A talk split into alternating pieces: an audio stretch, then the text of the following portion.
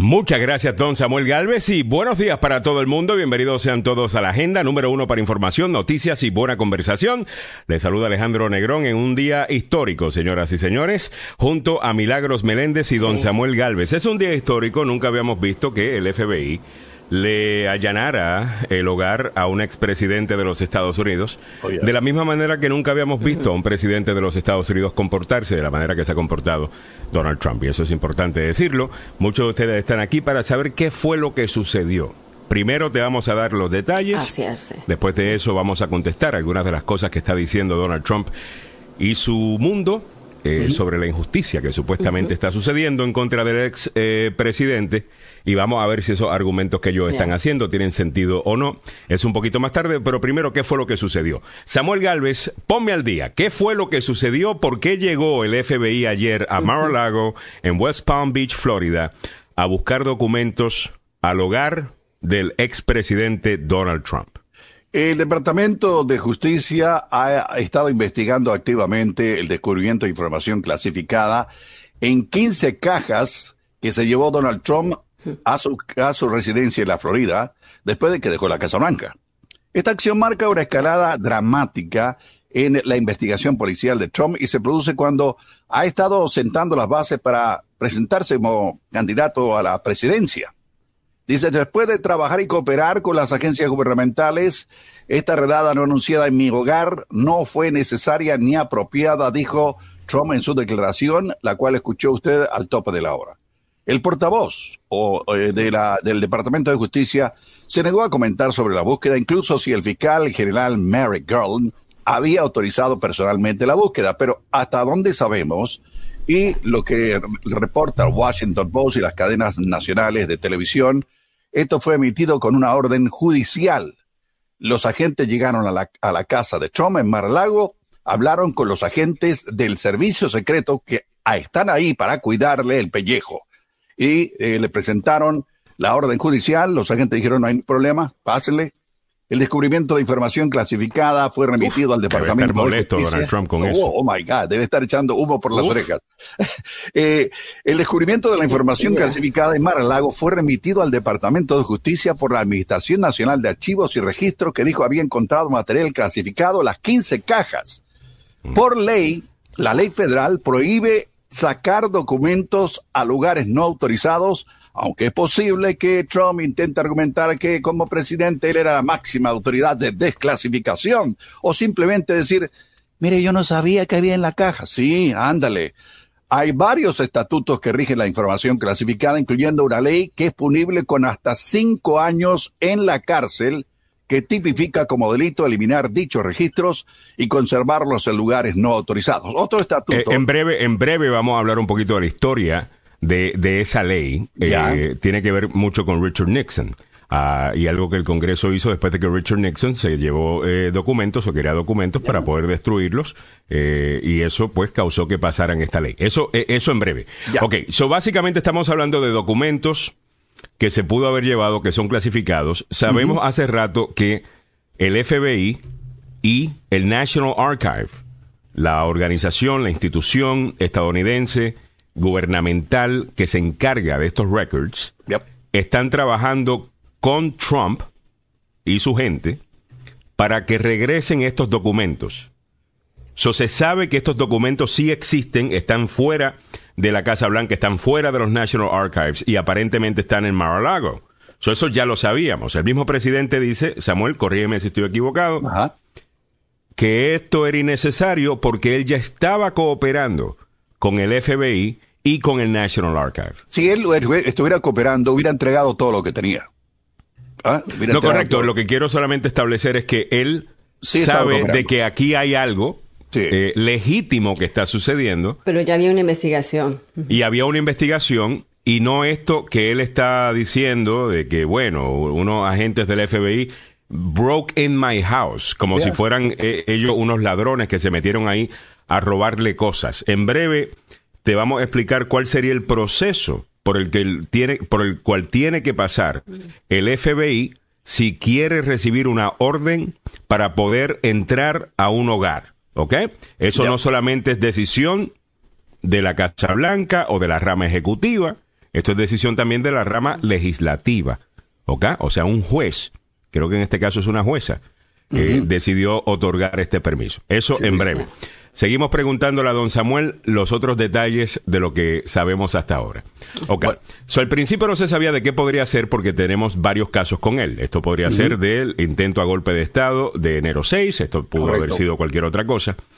Los documentos que están en Mar-a-Lago, ¿por qué es tan controversial que el presidente se haya llevado documentos clasificados para su propiedad? Al final del día es el presidente. Es el expresidente. Él tenía acceso a esta información ya. No es como que se esté enterando de algo que no se supone que tuviera. O sea, ¿por qué es esto importante? Simplemente para tratar de esclarecer y también aplicar todo el peso de la ley. Aunque eh, eh, otro estatuto, eh, hablando de, cuestiones legales, tipifica como delito el mal manejo de registros clasificados, en este caso las cajas que se llevó Trump a Mar-a-Lago, ya sea de manera intencional o negligente. Aquí le puede caer de manera negligente, pero no intencional, porque si, eh, si esclarecen lo que había en cada caja y que no debería haber estado fuera de la Casa Blanca y fuera de, eh, ¿qué te digo?, de los registros federales, en los archivos aquí en, en, Maryland, donde y, Y hay otra razón eh, también. Ya. Los documentos en un hogar privado ya no van a estar bajo la misma seguridad que estaría en el National Archive. ¿De qué documentos podríamos estar hablando? Bueno, hay un sinnúmero de documentos que podrían ser. Eh, incluyendo incluyendo listas. incluyendo. ok, hold on, guys. Oh, eh, incluyendo listas. Por, un ejemplo. No estoy diciendo que esto sea, pero podría ser. Un ejemplo. Listas de agentes de la CIA que están sirviendo en este momento. Sé yo, en Rusia, en Ucrania, en China, en, lugares en donde nosotros tenemos intereses, ¿ok? Y ahí alguien puede meterse a llamar al lago y robárselos. Eso pone en peligro la seguridad nacional de los Estados Unidos.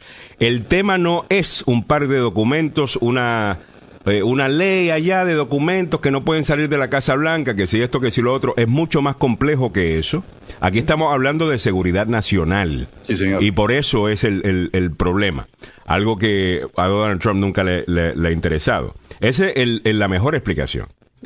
La peor versión de eso, a sabiendas de que Donald Trump está dispuesto a vender hasta a su propia madre, y esa es la realidad, le puede gustar o no lo que estoy diciendo, pero sabemos que él le saca billete a lo que sea. Y utilizaron la Casa Blanca, tanto él como su yerno y otros para hacer plata mientras estaban en la Casa Blanca. ¿Quién me dice a mí que él, o un allegado a él, o alguien que él contrate en Mar-a-Lago, que sabe que esos documentos estén ahí, están, están ahí, se los venda a uno de nuestros enemigos? Ese es el, de eso es lo que estamos hablando. Exactamente. Porque te van a tratar de minimizar esto. Ah, están peleando tanta cosa, pero unos papelitos ahí eh, del presidente. Ok, déjame hacerte más preguntas, Samuel. Sí, señor. El presidente, expresidente Trump, no estuvo ayer en Mar-a-Lago cuando esto sucedió. No, Él estaba aparentemente en Nueva York. ¿Qué hacía en Nueva York? Sabemos que él es de Nueva York, está viviendo el, verano caliente de Florida en Nueva York o, simplemente estaba por allá por tenía que tenía que presentarse ante la justicia en Nueva York. Hay que debemos recordar que ahí tiene dos demandas eh, que están siendo investigadas por el Estado de Nueva York y la ciudad de Nueva York. Y ayer le tocaba eh, afinar la guitarra, ponerla a tono y, e ir a, hacer una declaración. Esa fue la razón por la cual no estaba Donald Trump en su casa en Maralago. Y es la razón por la cual desde su edificio emitió la declaración eh, que ustedes escucharon al principio de la hora. Hay que recordar que Donald Trump, su hija, su hijo mayor, todos tienen que ir a presentarse ante eh, la justicia por una demanda presentada por Leticia James. ¿Y quién es Leticia James? Es la fiscal, la fiscal estatal que le dijo, ¿sabe qué? Queremos que usted nos aclare por qué compra un edificio viejo, medio lo renueva y lo maneja y lo manipula y después clava a la gente. Bueno, esa es otra cosa. Eso, es otro tema. Uno de los problemas que teníamos ayer, lo que estábamos queriendo pues saber qué estaba pasando, era que no sabíamos cuál de las tantas investigaciones o de las acusaciones en contra de Donald Trump estaban detrás de que el FBI allanara eh, Mar-a-Lago. Pudo haber sido lo de enero 6, pudo haber sido lo de Georgia, pudo haber sido lo de Nueva York, pudo haber sido un sinnúmero de cosas. Si usted dirá, bueno, lo de Georgia es estatal, Alejandro, Nueva York es estatal.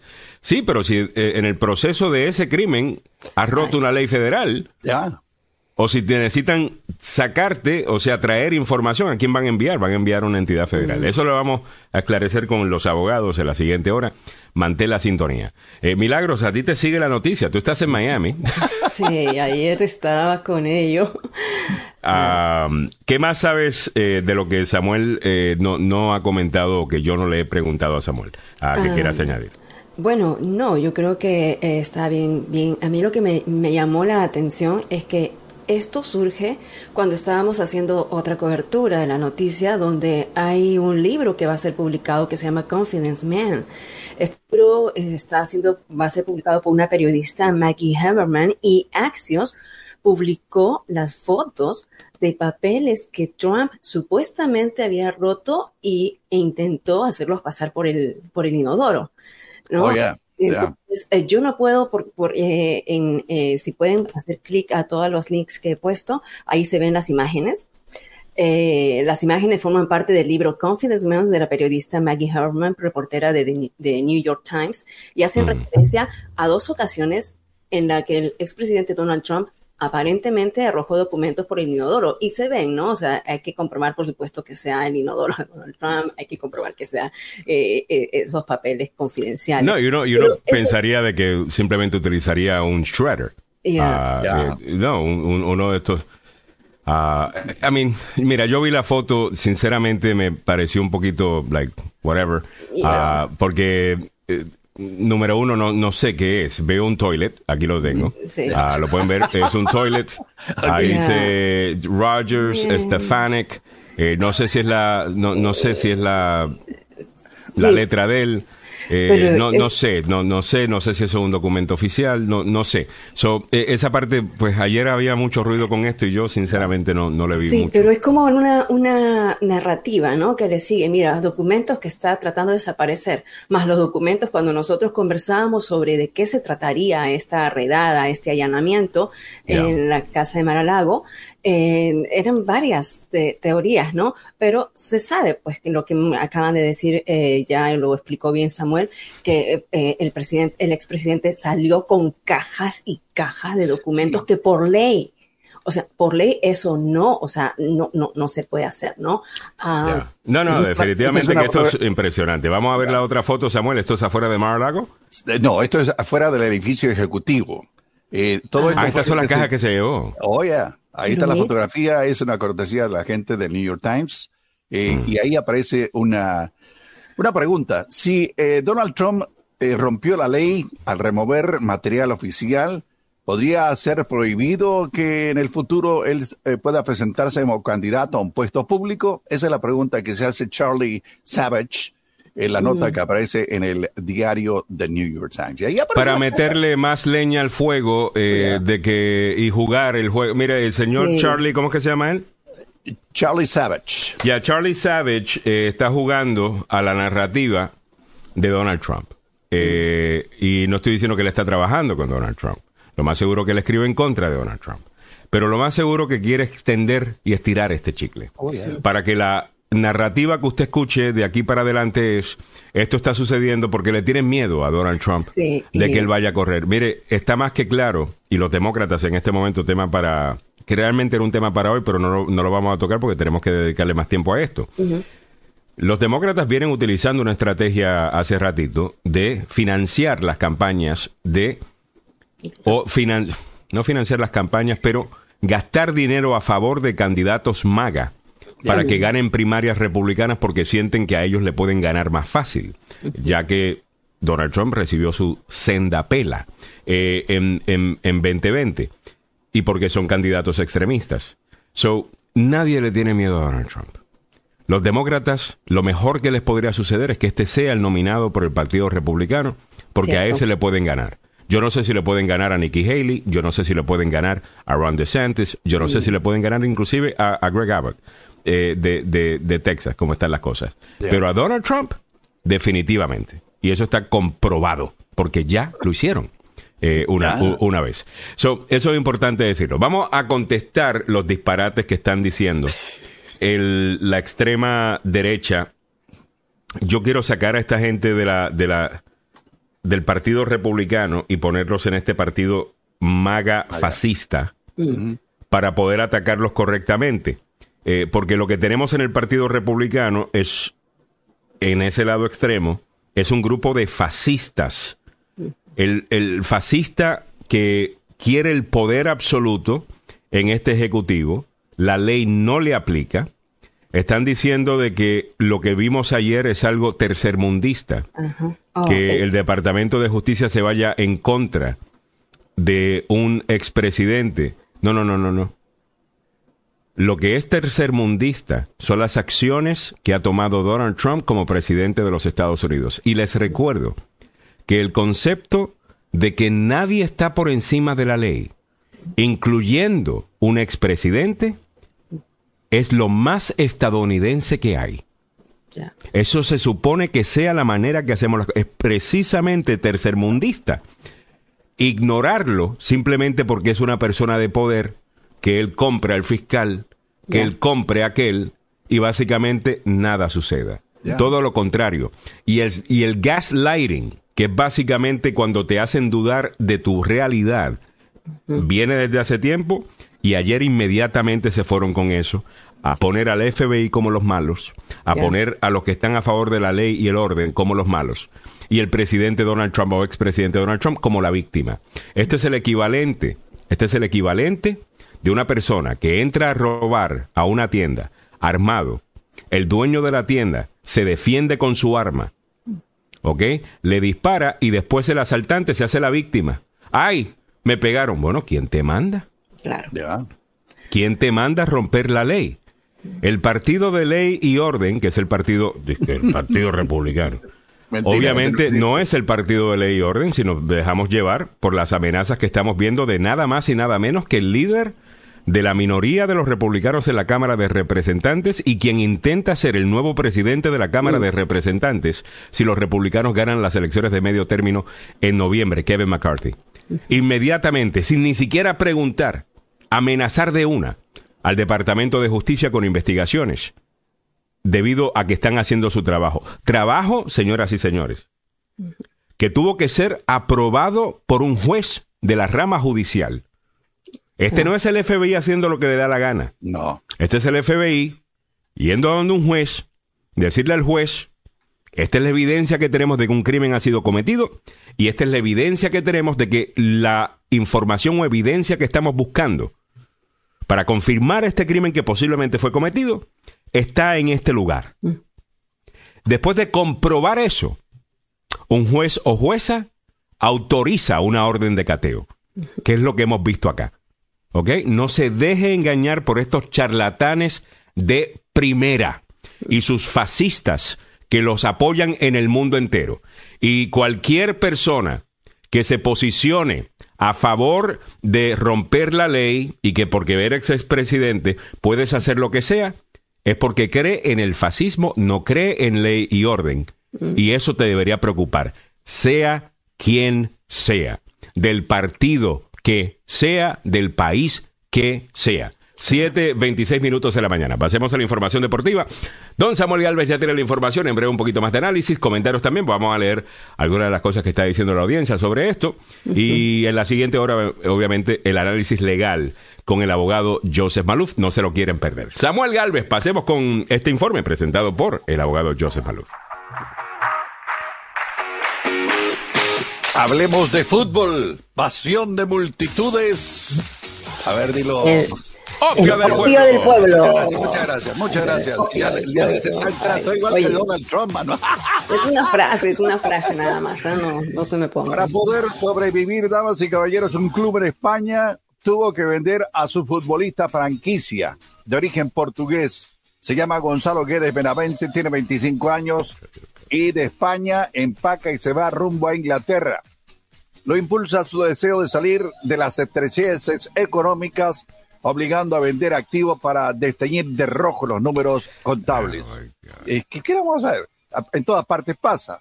le pasó al Barcelona, que tuvo que hacer una serie de cambios y jugar con los números de contables, pero esta vez le tocó al Valencia de España.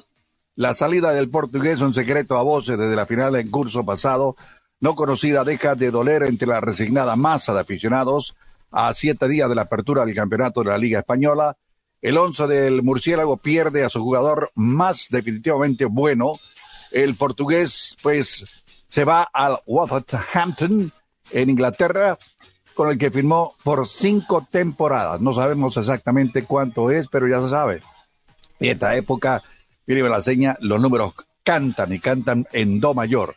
La noticia fue confirmada por Gennaro Gattuso, el entrenador del equipo eh, valenciano. Lo lamentamos y esto no es nada eh, que va a volver a ocurrir. Va a estar ocurriendo constantemente cuando un equipo compra a alguien que es demasiado caro y cuando quiere deshacerse de él, miran el contrato y observan que para poder deshacerse tienen que pagar un billete adicional. Bueno, abatido con cara de vinagre y con un discurso casi lacónico porque no se esperaba caer en el estreno de la Premier League, Eric Ten Hag, entrenador del Manchester United, resolvió ante los micros, es un infierno de trabajo.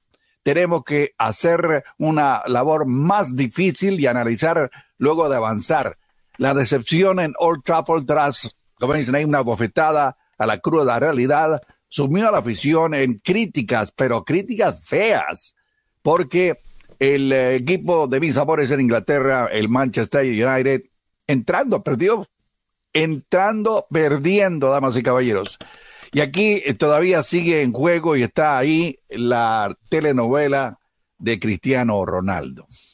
Sí, porque Cristiano Ronaldo quiere irse del Manchester, quiere irse a un equipo donde realmente pues se desarrolle su calidad como jugador y que llegue por lo menos a uno de los campeonatos europeos, sueña con volver a la Champions League. Bueno, parte de lo que ocurre en el fútbol, pasión de multitudes, opio del pueblo, lo que está también difícil, no en números, sino en, complicaciones carreteras, es eh, las calles avenidas de la capital. Hay un accidente, trabajos en la carretera y cables caídos en la 210, en la Palmer Road, en la Livingston Road, y la Kirby Hill y la Livingston Road. Ahí hay un enredo pues, gigantesco. Hay un eh, accidente reportado en la 495, la parte externa del Bellway, a la altura de la 650. Hay un camión eh, que produjo un accidente temprano en la mañana. También hay un vehículo con problemas mecánicos en la 50 viajando rumbo a este a la altura de la 201. Así están las condiciones de las carreteras y las condiciones del fútbol. Una presentación del abogado Joseph Malouf, la demanda más rápida del oeste. Le recordamos que el abogado Joseph Malouf tiene licencia para operar en Washington, Maryland y Virginia y también tiene dos oficinas, una en Gatesburg y la otra en Fairfax. Si se ven envuelto en un accidente, no dude, llame al abogado Joseph Maluf al 301-947-8998. 301-947-8998. El abogado Joseph Maluf. Dímelo, dímelo, dímelo. La, demanda más rápida del oeste.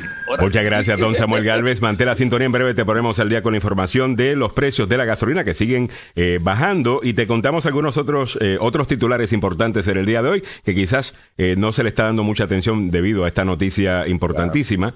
nunca había sucedido antes. El FBI allana Mar-a-Lago de Donald Trump. Esto fue ayer. Esto presentado por el abogado Salvado, salvado y salvado. Eh, va a presentar todo lo que tenga que ver con los crímenes de Donald Trump. Eh, viene a Gracias a Salvado, Salvado y Salvado. Ser acusado de un crimen puede tener consecuencias graves sobre su estatus migratorio. Yo soy el abogado Carlos Salvado. Y sé cómo ganar en corte. No se declara culpable antes de hablar conmigo. 301-933-1814. Bueno, y si usted es un fascista, eh, pues bueno, pues llame a Carlos Salvado también, eh, a lo mejor lo defiende eh, del caso. Ah, qué pena que con él, no, con él sí no habría problemas de inmigración porque es ciudadano americano, en base a lo que hizo el comercial de Salvado, Salvado y Salvado, porque estoy seguro que él estaría mucho más feliz en una dictadura, Donald Trump. Yo imagino que él debería irse para Cuba para Venezuela, para Rusia. Eh, claro, váyase, andando, váyase con los fascistas, váyase con los fascistas que quieren control de absolutamente todo. Los hipócritas que hablan de democracia para ser electos y una vez son electos se quieren quedar con absolutamente todo. Lo vimos con Hugo Chávez, lo vimos con eh, bueno, con Fidel también, porque Fidel llegó a, Cuba, se fue, a liberar a, Sí, llegó como el revolucionario a quitar a la dictadura de Fulgencio Batista y se convirtió igual que Daniel Ortega, mano. Claro, Daniel Ortega lo mismo, el movimiento de Daniel Ortega igual. Ah, bueno, que muchos de los que eh, pelearon eh, junto a Daniel Ortega hoy se le han revelado. Eh, precisamente porque ha traicionado la, la, la causa. Así son estos charlatanes. Eh, son electos diciendo que van a hacer una cosa y después terminan haciendo una cosa completamente diferente. Ah, pero bueno, vamos para encima con las otras cosas, incluyendo el precio de la gasolina. Vámonos para encima, que esto está bueno. Me gusta que está bajando el precio de la gasolina. Esto va a ayudar a mucha gente, obviamente. A nivel nacional, a nivel nacional, 4 dólares 3 centavos. Ya, estamos cerca. Aquí estamos. de los 4 dólares. De las cifras, es que te digo. Psicológica, eh, ¿no, Samuel? Exactamente. mientras se baja de, de, de, ¿qué te digo? De 4 a 3. Y yo creo que podríamos llegar en septiembre a 3 o a menos de 3. Acuérdate. Mira, según cómo va, por cada día está bajando entre 3 y 2 centavos te lo comentamos ya. Te lo, te lo, comentamos ya, mismito. Vamos rápidamente con los precios de la gasolina de la manera que lo hacemos siempre. A nivel nacional, 4 dólares 3 centavos ha bajado 2 centavos. En DC, 4 dólares 24 centavos ha bajado 1 centavo. En Maryland, 4 dólares exactos ha bajado 2 centavos desde ayer. De igual manera, en Virginia bajó 2 centavos y estamos ahora a 3 dólares 83 centavos. Estabas diciendo, Mili, que ya tú esperas para cuándo. Y Samuel, eh, que baje a menos de 4 dólares o tres dólares y medio, me estabas diciendo. Claro, el promedio nacional, porque si tú ves cómo ha ido la tendencia, hace un mes estaba 4.69, en este momento estamos hablando de 4.3, entonces en el próximo mes, ya en septiembre, podría bajar otros 50 centavos más, ¿no? Nice. Según, según la tendencia, según lo que estamos mirando en este momento. Eh, déjame mostrarte también, en breve te vamos a mostrar la reacción de algunos de los líderes eh, congresionales de los Estados Unidos sobre lo que sucedió, incluyendo la loca eh, de Marjorie Taylor Greene, que anda diciendo y tuiteó, defund the FBI. Defund the FBI. Quítele el financiamiento al, FBI. El FBI, importante saber que uno de sus roles más importantes muchas veces eran pues eh, temas de cuello blanco y ese tipo de cosas. Después de septiembre 11 tomó un rol mucho más importante en la batalla en contra del terrorismo. Les recuerdo que no hemos tenido otro ataque terrorista de ese nivel en los Estados Unidos desde, el 11 de septiembre. ¿Ok? Asumo, gracias al FBI. Asumo que gracias al trabajo del FBI y otras agencias... que eh, coordinaron que, que, coordinan y otras agencias de los Estados Unidos, del gobierno, a que están ayudando a mantenernos seguros. Eh, importante decir eso, ¿ok? Yo no reconozco ese partido republicano de hoy. Yo no, yo no reconozco esta gente que habla en contra del FBI. Yo no reconozco esta gente que habla en contra del ejército. Yo no reconozco esta gente que baja la bandera estadounidense y sube la bandera de un hombre. Eh, eh, eso, eso no es el partido republicano. Eso no es ser conservador. Eso no es ser patriota. Eso no es ser nacionalista. Eso otra, eso otra cosa. Se llama fascismo. ¿Ok? Se llama fascismo. Y tiene, un, y tiene una manera de ejecutarse y los que te quieran decir que no lo son, tienen que contestar por qué hacen todas las cosas que hacen los fascistas una vez llegan al poder, incluyendo Donald Trump. Esa es la realidad. ¿Por qué salen a la defensa de un fascista como es Donald Trump si no es fascista? Hágase esa pregunta. Hágase esa pregunta. 7.37 minutos en la mañana. Continuando con los otros titulares del día. Olivia Newton-John eh, fallece a los 73 años de edad. John Travolta le rinde un emotivo homenaje a esta famosa cantante y actriz también. Todos son fanáticos de Sandy, ¿no? Eh, Grease, que junto a John Travolta, eh, pues eh, son los dos principales de esta película clásica de los años 70, principios de los... No, 70, ¿no? Sí, 70, 80. 70, pero se inmortalizó, ¿no? Porque hasta ahora todavía la gente baila Grease. Ahí están escenas de Eh, Ok, pro- ¿qué- hermosa ella. La última presentación que hizo, adivina dónde, ¿Dónde fue Samuel? En el Festival de la Canción de Villa del Mar. Samuel vive allí. Samuel. 17. No, no, han llegado, han llegado muy buenos Yo amo el festival. Y, y han llegado artistas que son más malos que pegarle a la mamá, hermano. Pero eh, eh, eh, eh, Bueno. eh, Olivia, Olivia. eh, Hablemos de ella, hable- ha- hablemos de Olivia eh, Newton-John, eh, que, que es la noticia en este momento. Sí. Eh, ella muere de qué, Samuel? La cantante de origen australiano con esta dulce voz que se convirtió en una sensación en los 70. eh, falleció en su rancho en el sur de California, tenía 73 años, estuvo peleando desde hace muchos años con cáncer mamario. Sí. Eh, su familia anunció su fallecimiento en un comunicado, señalando que fue un símbolo de triunfo y esperanza durante los últimos 30 años, compartiendo su viaje con el cáncer mamario. No hubo detalles adicionales disponibles de inmediato, pero durante muchos años eh, fue eh, propietaria de una zona de 12 acres en eh, el río eh, Santa Inés, allá cerca de Santa Bárbara, en, en California, y se convirtió en una eh, bandera eh, contra la lucha contra el cáncer. Inclusive puso dinero de su bolsillo y, e instaló un laboratorio en eh, Melbourne, el hospital. Sí, sí. eh, sí, es- es- se, se llama el Centro de Investigación y Bien- Bienestar del Cáncer Olivia Newton-John, el Hospital Austin en Mel- Melbourne. Así que Muy bien. Eh, Triste qué lamentable. triste por ella que murió de cáncer, Sí, que sí. Dios la tenga en su gloria y muchas gracias a ella por todos los, los- los bonitos momentos que nos regaló con su vida, ¿no? Ah. Muchísimas gracias, Samuel. Bueno, también eh, muere otro grande. eh, Oh, ya. He leído varios de, de- de- de sus libros eh, para todo lo que tiene que ver con historia. También, él, no solamente eh, lo- lo- los libros que escribía, participaba también de muchos documentales. Me recuerdo ver algunos de los de, ¿cómo se llama? Ken Burns en PBS, um, que es magnífico documentalista, ah, que tiene este estilo donde utiliza una foto, ah, pero se mueve. Eh, pero no es video, eh, es agarra una, una foto y la foto está como que haciendo un, un zoom, ese es el estilo. Ah, de que- bueno, es tanto así que en los programas de edita, de, de edición eh, de video aparece un efecto que se llama el efecto Ken Burns, ah, que es básicamente ese efecto. Ah, pues Ken Burns trabajaba mucho con él eh, también y me refiero a David McCullough, historiador y ganador del Pulitzer, galardonado con el premio Pulitzer, cuyas narraciones cuidadosamente elaboradas sobre temas que van desde el puente de Brooklyn hasta los presidentes John Adams y Harry Truman, lo convirtieron en uno de los historiadores más populares e influyentes de su época. Falleció y tenía 89 años de edad. Murió el domingo en Hingham, Massachusetts. Massachusetts. Yep. Ya.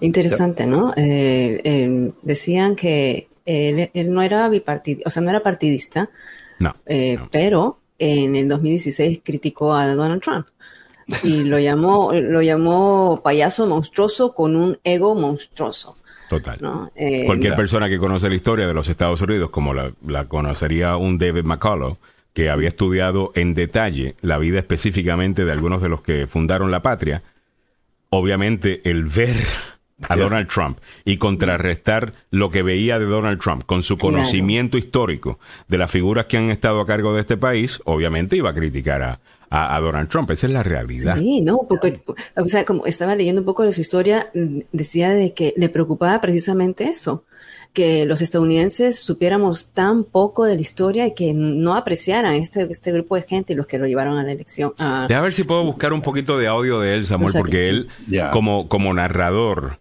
eh, tenía un estilo eh, muy, muy particular, ah, que a mí me gustaba eh, mucho.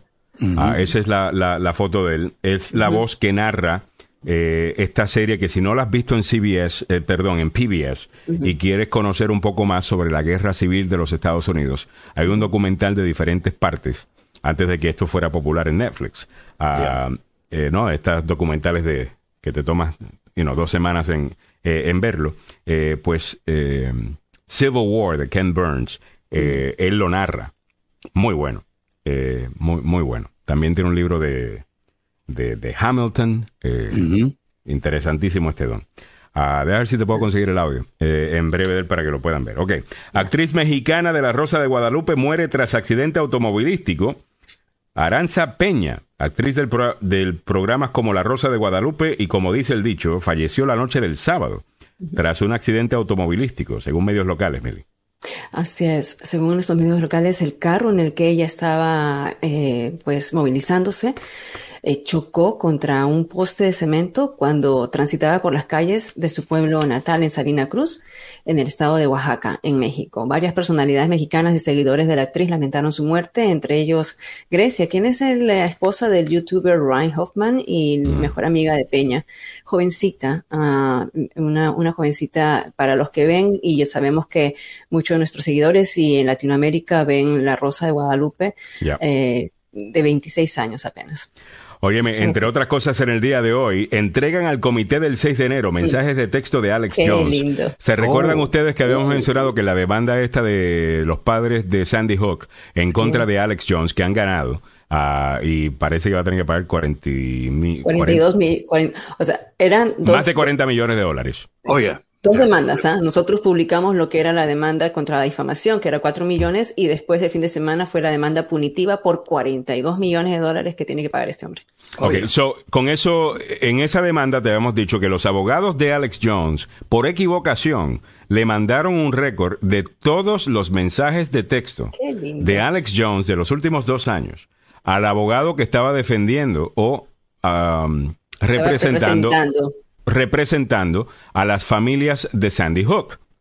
Bueno, estos abogados aparentemente han enviado esos mensajes de texto ahora al comité que investiga el 6 de enero, en donde Alex Jones estuvo involucrado incluso. Ah, creo que él fue el que encontró el donante ah, que dio el dinero para la tarima, que si esto, que si lo otro. So, esto se pone buenísimo, señoras y señores. Ah, Pero hay un problema ahí.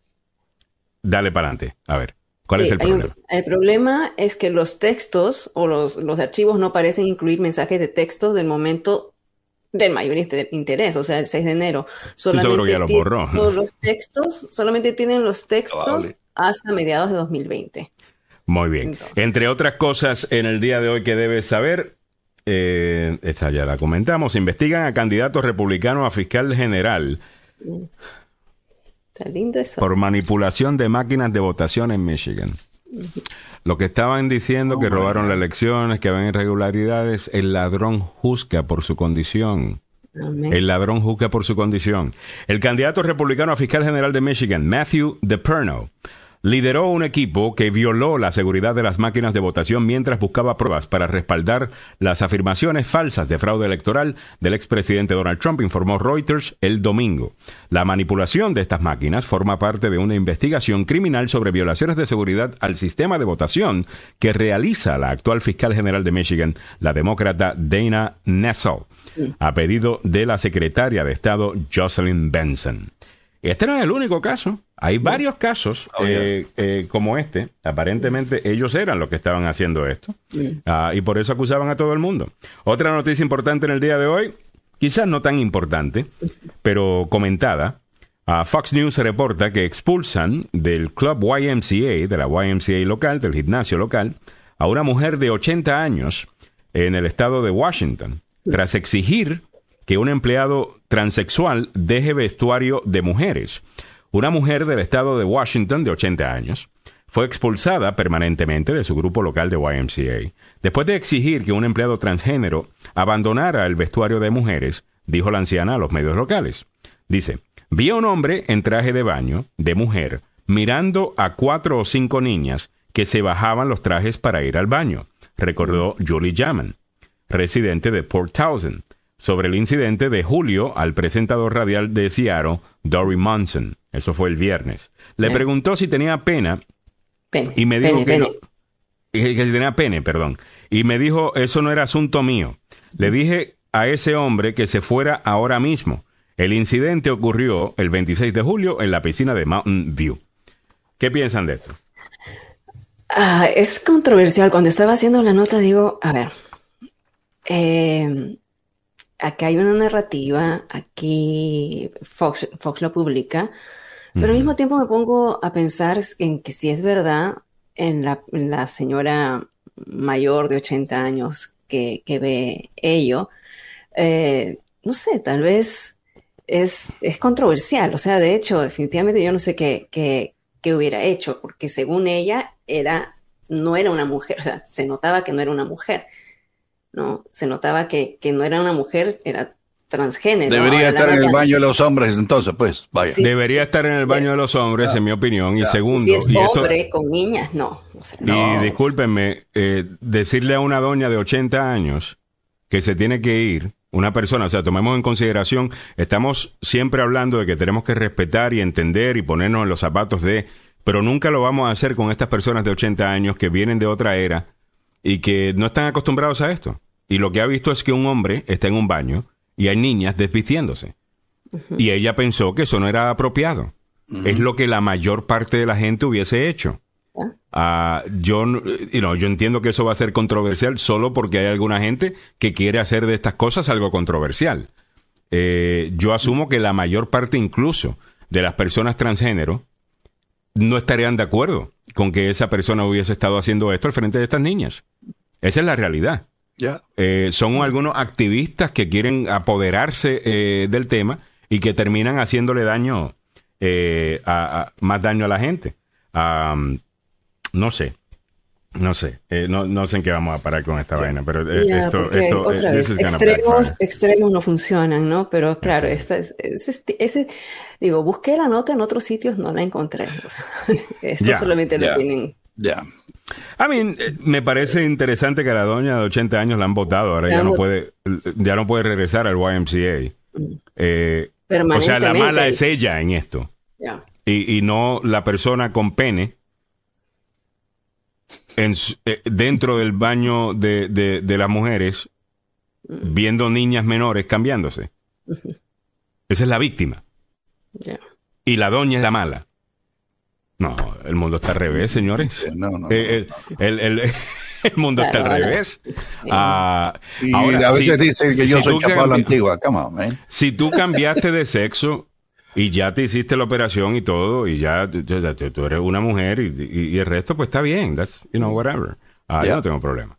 Uh, y estoy seguro que la doña tampoco hubiera tenido problema. Pero si ella nota, you know, de sí. que el aparato está ahí, eh, no sé, eso no sé.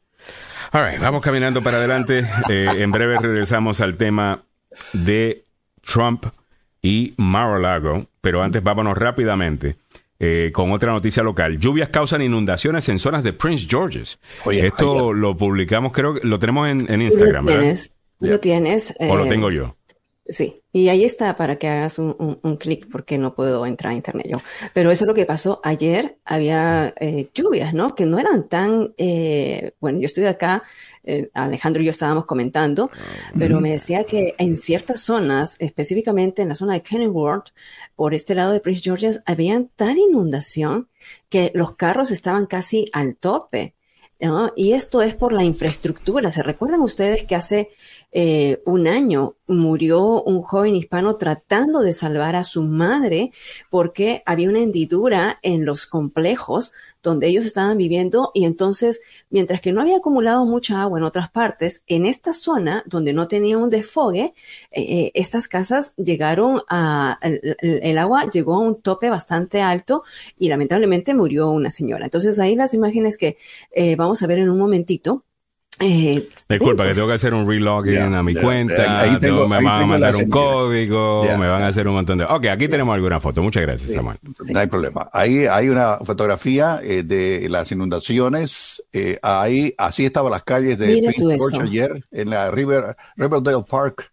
Eh, esto fue tomado por el eh, helicóptero de WJLA, el Canal 7, que tiene un equipo de fotográfico, pero excelente, mano. Excelente. A ver, vamos a ver si yo puedo compartir esta. Yeah. Eh, que esta, esta es una imagen de WTOP eh, donde se ve, pues, ¿no? Ah, ¿Se puede compartir? Yeah.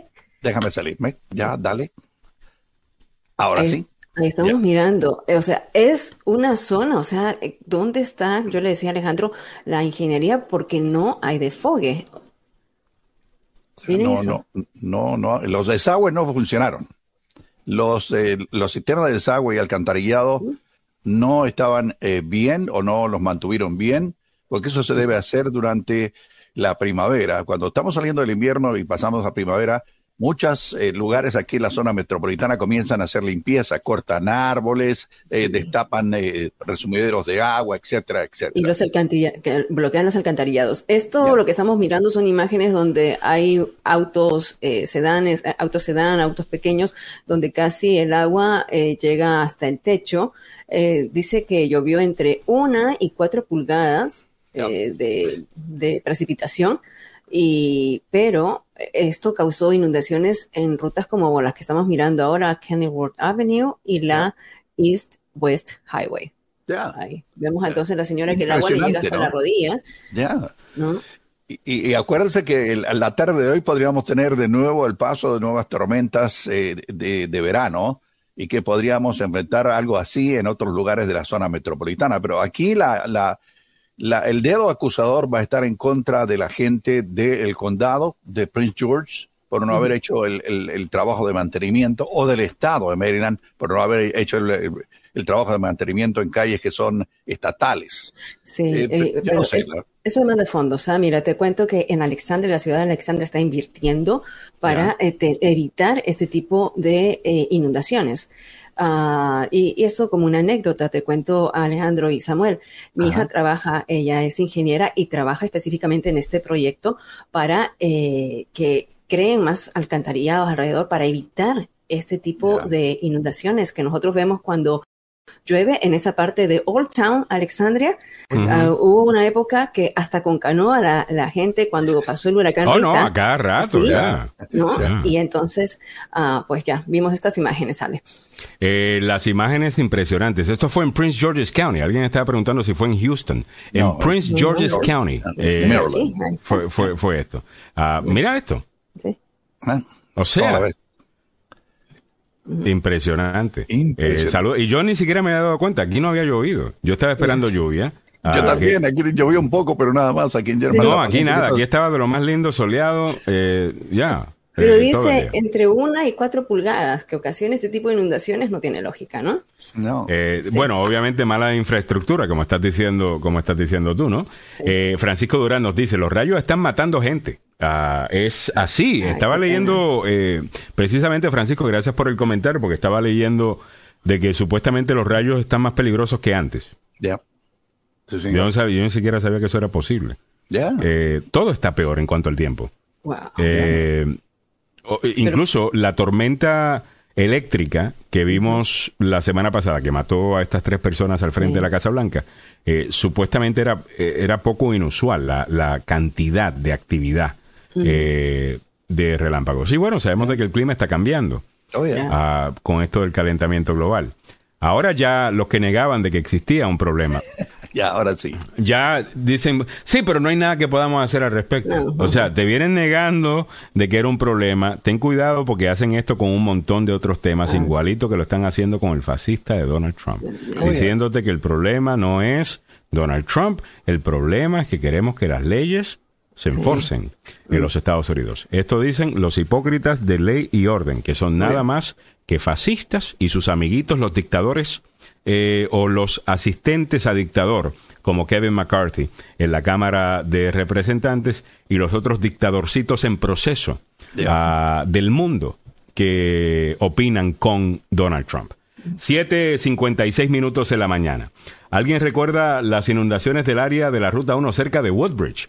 Sí, yo me recuerdo de eso. me recuerdo que un amigo, el, hermano de una amiga, ah, de, la, de la novia en ese tiempo, un amigo mío, eh, murió eh, en esas inundaciones, en la Ruta 1, pensando que se estaba saliendo del auto para, para buscar refugio eh, y fue lo peor que hizo. Ah, murió ahogado. Tenga mucho cuidado, por favor. Eh, Doris eh, Balcazar dice, el mismo día un rayo mató a un joven boliviano en Richmond. No oh, sabía. no sabía eso, Doris. Eh, qué pena. ¿Dónde sacaron todas las, las trialas móviles? ah, los, trailers móviles. Ah. Las trailas eh, móviles. Las trailas. Eh, así es, es, por allá, así, así le dicen pues, órale. Sí, señor. 7.57 7.57 minutos de la mañana. Pasemos rápidamente con Salud al Día. Milagros Meléndez nos pone al día con todo lo que tiene que ver con salud. Una presentación del doctor Fabián Sandoval. Y en breve eh, retomamos el tema de lo que sucedió ayer en Mar-a-Lago después del noticiero del tope de la hora de Don Samuel Galvez. En Emerson Clinical amamos la salud. Con responsabilidad y compromiso lo demostramos, dando de nosotros nuestro mejor esfuerzo como profesionales, pero más aún como humanos. Un compromiso que nos incita a crecer y presentarles una clínica con equipos de última generación para brindarte seguridad y confianza que solo Emerson Clinical te puede dar. Emerson Clinical, la clínica que ama la vida. Presentado por el doctor Fabián Sandoval, 202-239-0777 es el número de teléfono del doctor Fabián Sandoval. Adelante, Mili.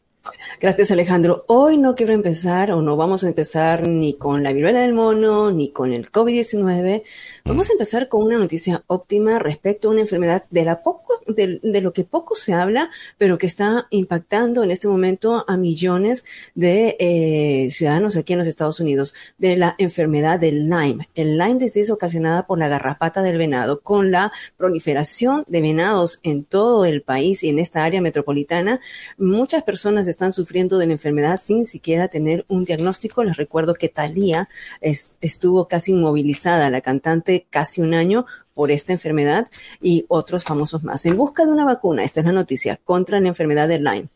Pfizer y su socio francés Valneva están lanzando un importante ensayo. Las farmacéuticas anunciaron que están en la última etapa de la prueba. Si se demuestra que es segura y eficaz, la vacuna podría ser una herramienta importante para detener la enfermedad transmitida, como dije, por las garrapatas que afecta a casi medio millón, escuchen bien, medio millón de estadounidenses al año, aunque muchas personas eliminan la infección con un ciclo de antibióticos, otras sufren durante años los síntomas persistentes y otras enfermedades secundarias que le ocasionan. Los primeros signos de la picadura de garrapata peligrosa pueden incluir una erupción en forma así como de ojo, como si fuera un target, también fatiga, fiebre, dolor de cabeza, dolor muscular y rigidez en el cuello sin el tratamiento adecuado. Lyme disease puede causar artritis, afecciones cardíacas y también afecta al sistema nervioso. Así que están ya la compañía francesa y Pfizer va a inscribir a 6.000 voluntarios de cinco años en adelante es hasta en 50 sitios donde se estará haciendo estas pruebas. Y en otras noticias, medicamentos recetados para asegurados de Medicare tendrían menos, menos costo de aprobarse la ley, que estábamos hablando de la ley de reducción de la inflación de 2022 que va camino para la Cámara de Representantes y que podría ya ser firmada por el presidente, tiene un programa de seguro de salud de gobierno federal para personas mayores de 65 años, o sea, Medicare, y por primera vez estaría negociando los precios de algunos medicamentos recetados, lo dijimos ayer, enfatizamos en este segmento, que estaría realmente dándole un punch a las farmacéuticas. Este programa comenzaría en el 2026 con 10 medicamentos específicos y sería escalando gradualmente hasta 20 en el 2029. Esta medida le ahorraría al gobierno federal 288 mil millones en 10 años. Y ahora sí, nos vamos a los casos de la viruela del mono. Antes de decirte cómo es que el centro, los Centros para el Control y Prevención de Enfermedades están diciendo que podrías prevenirlo, quiero mostrar cómo estamos con los casos en este momento. Hasta ayer habían 7 mil, pero vamos a ver cómo lo tenemos hoy, uh, ya 8, hasta el 8 de agosto. Miren, 8.934 casos que se están reportando a nivel nacional. ¿Cómo estamos en el área? De, en nuestra área. En Virginia estamos con 129 casos. En DC, que tiene el, el índice per cápita más alto, ya estamos con casi 300 casos. Y en Maryland estamos hablando de aproximadamente 180 casos de la viruela del mono, mientras que se están pidiendo más vacunas de reserva. Pero, ok, los Centros para el Control y Prevención de Enfermedades dijeron el viernes que hay formas de limitar la exposición a la viruela del mono con respecto a la actividad sexual y las reuniones sociales. A ver. Dijeron que deben ser medidas temporales pero que deben mm, mantenerse o deben uh, eh, aplicarse ¿no? Para evitar. Estas son. Primero, tienes que ser muy sincero con las personas con las que sales, con tus contactos, tus nuevas, tus nuevas parejas. Evitar el contacto sexual, ¿no? Hablar seriamente con la nueva pareja o con tu pareja antes de tener relaciones, si es que tienen algún síntoma extraño, si tienen alguna protuberancia, algún granito, eh, y deben practicar el sexo seguro. También dicen que el hecho de masturbarse juntos, aún con ropa, eh, puede ser un nivel de contagio si la persona ya está espérate, Excuse me, buenos días, buenos días, bueno, what? Sí, sí.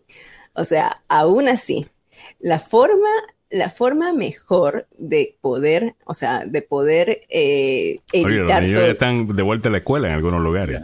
Eh, carros. Pero mira lo que están diciendo. Estos, estos son ¿Quién se masturba con ropa? ya, Mario Garay tiene mi misma pregunta. ¿Hacer eso con ropa? No, eso es como sexo más seguro. O sea, eso es para que, eso es el, perdón, le estoy, estos son los métodos que tú debes usar en lugar porque hemos dicho que la transmisión es del contacto de piel a piel. El contacto de piel a piel. De piel a piel. Ahí aún si tienes un granito, y, no lo identificas, tú crees que simplemente es un acné. Ayer entrevistaba a un colega de Telemundo, entrevistaba.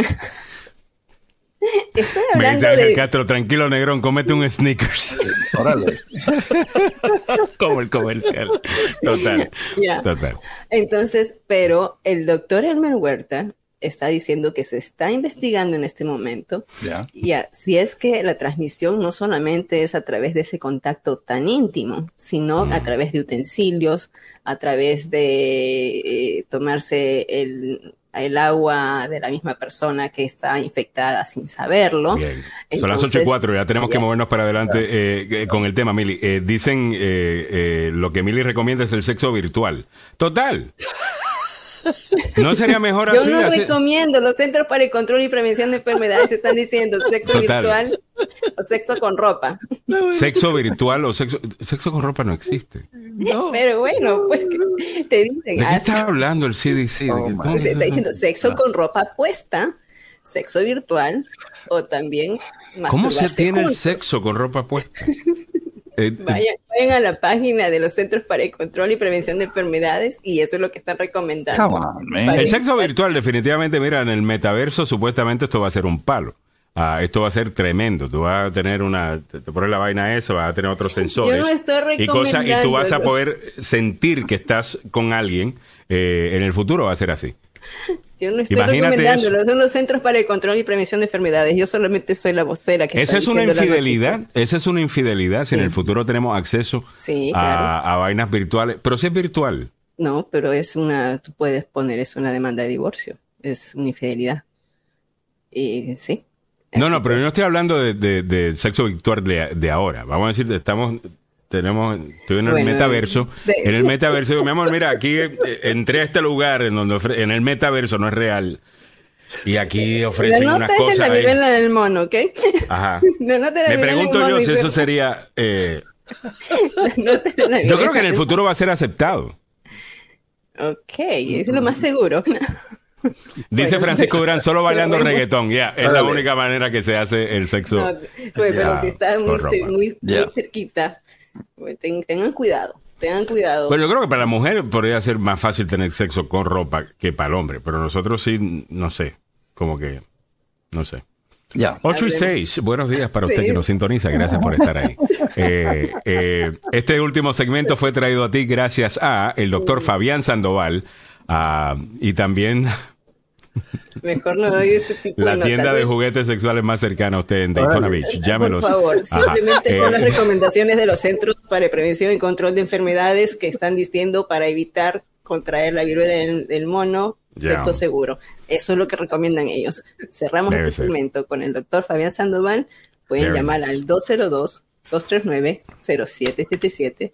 202-239-0777. Muy bien, muchas gracias Milagros Meléndez, nos has abierto la mente. Eh, eh, en el día de hoy. Gracias. Pasemos con don Samuel Galvez, que también nos va a abrir la mente y nos va a dejar saber todo lo que está pasando, incluyendo los últimos detalles, las noticias más importantes en este momento, con don Samuel Galvez. Sabiéndonos un poco de lo ocurrido ayer en Mar-a-Lago, el presidente Joe Biden recorrió ayer el este de Kentucky para observar los daños causados por las inundaciones. La única sobreviviente tras la descarga de un rayo cerca de la Casa Blanca en el Parque Lafayette se está recuperando, así lo informó su familia ayer. Jair Bolsonaro descalifica a Luis Ignacio Lula da Silva y se mofa de las urnas ante una reunión con un grupo de banqueros. Muy buenos días, le saluda Samuel Galvez y aquí el detalle de la información. El presidente Biden inspeccionó casas dañadas, árboles arrancados de raíz, y caminos llenos de lodo que dejaron las graves inundaciones en el este de Kentucky ayer y vinculó la devastación con el cambio climático. El calor extremo afectó la región mientras las familias luchaban por recuperarse de las inundaciones causadas por las lluvias torrenciales que comenzaron a fines de julio. Al menos 38 personas perdieron la vida y algunos sobrevivientes escaparon del aumento enorme y rápido del nivel de las aguas. Como todos saben, hemos sufrido las consecuencias del cambio climático una cantidad significativa de catástrofes en todo el país, dijo Biden en una sesión informativa con funcionarios del estado de Kentucky y funcionarios federales de respuesta a emergencia. En el ámbito local metropolitano, una joven mujer que sobrevivió al impacto de un rayo cerca de la Casa Blanca la semana pasada está fuera de cuidado intensivo, según su familia. Era el cumpleaños número 28 de Amber Escudero Cotostadis, cuando fue alcanzada por el rayo cerca del Parque Lafayette el jueves en la mañana. Su madre publicó en Facebook que sus médicos creen que la electricidad del rayo le subió por los pies y salió por su brazo izquierdo. Escudero Cotostadis vive en el Distrito de Columbia, trabaja para una organización sin fines de lucro de ayuda a refugiados. Se estaba preparando para comenzar su programa de maestría en la Universidad Johns Hopkins.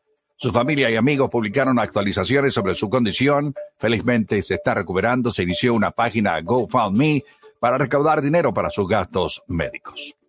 En el ámbito de nuestra América Latina, el presidente de Brasil, Jair Bolsonaro, que aspira a la reelección en octubre, dio a conocer graves ofensas contra el expresidente y candidato, el favorito Luis Ignacio Lula da Silva, y se mofó nuevamente de las urnas electrónicas en una reunión con banqueros importantes del país. Bolsonaro se preguntó, ¿quién recontrataría a alguien que robó en su empresa en el pasado? Porque recontratar a un tipo que es un ladrón del país eh, es algo injusto, se preguntó en forma retórica Bolsonaro en alusión a los escándalos de corrupción que salpicaron los gobiernos de Lula da Silva y de Dilma Rousseff. Ay Dios. En el ámbito del deporte, hablemos de fútbol, pasión de multitudes. Es el opio del pueblo, damas y caballeros. El Real Madrid retornó a los entrenamientos tras eh, un domingo libre que no estaba previsto en los planes del entrenador Carlos Ancelotti, que premió a sus jugadores por el buen trabajo de preparación para la final de la Supercopa Europea, por la que se realizó un último entrenamiento en la ciudad deportiva en Madrid. La plantilla al completo se va a integrar a la expedición madridista a Helsinki. Sí, van a ir a jugar con eh, un equipo que le dieron ayer una paliza, hermano, pero bueno, es, para otra plática. Álvaro Morata fue la gran eh, eh, estrella protagonista de la goleada del Atlético de Madrid ante la Juventus de Turín por cuatro pepinos a cero. El delantero español castigó al equipo, el que ha militado las dos últimas con un hat-trick en el duelo ante el rival de la Champions, un choque que se disputó en el Centro Deportivo Catinazza, a donde se trasladó el partido por las dudas de seguridad que generaba el encuentro en Tel Aviv debido a la escalada de violencia política entre Israel y Palestina. Bueno, eso vais para otro tipo de plática también, pero también debemos eh, hablar sobre lo que ocurre en el tránsito vehicular aquí en la capital de la nación. Hay un accidente reportado en la parte externa del Beltway a la altura de la 650 la avenida New Hampshire. Hay un camión con problemas mecánicos en la 50 viajando rumbo hacia el oeste eh, hacia la 201. Hay trabajos en la carretera en el George Washington Memorial Parkway viajando norte antes del Memorial Bridge. También otro accidente en la ruta 7, Lisburg Pike, en ambas direcciones a la altura de Below Road y Forestfield Drive. Todavía hay eh, problemas en la 210 entre la Palmer y la Livingston Road y la Kirby Hill y la Livingston Road.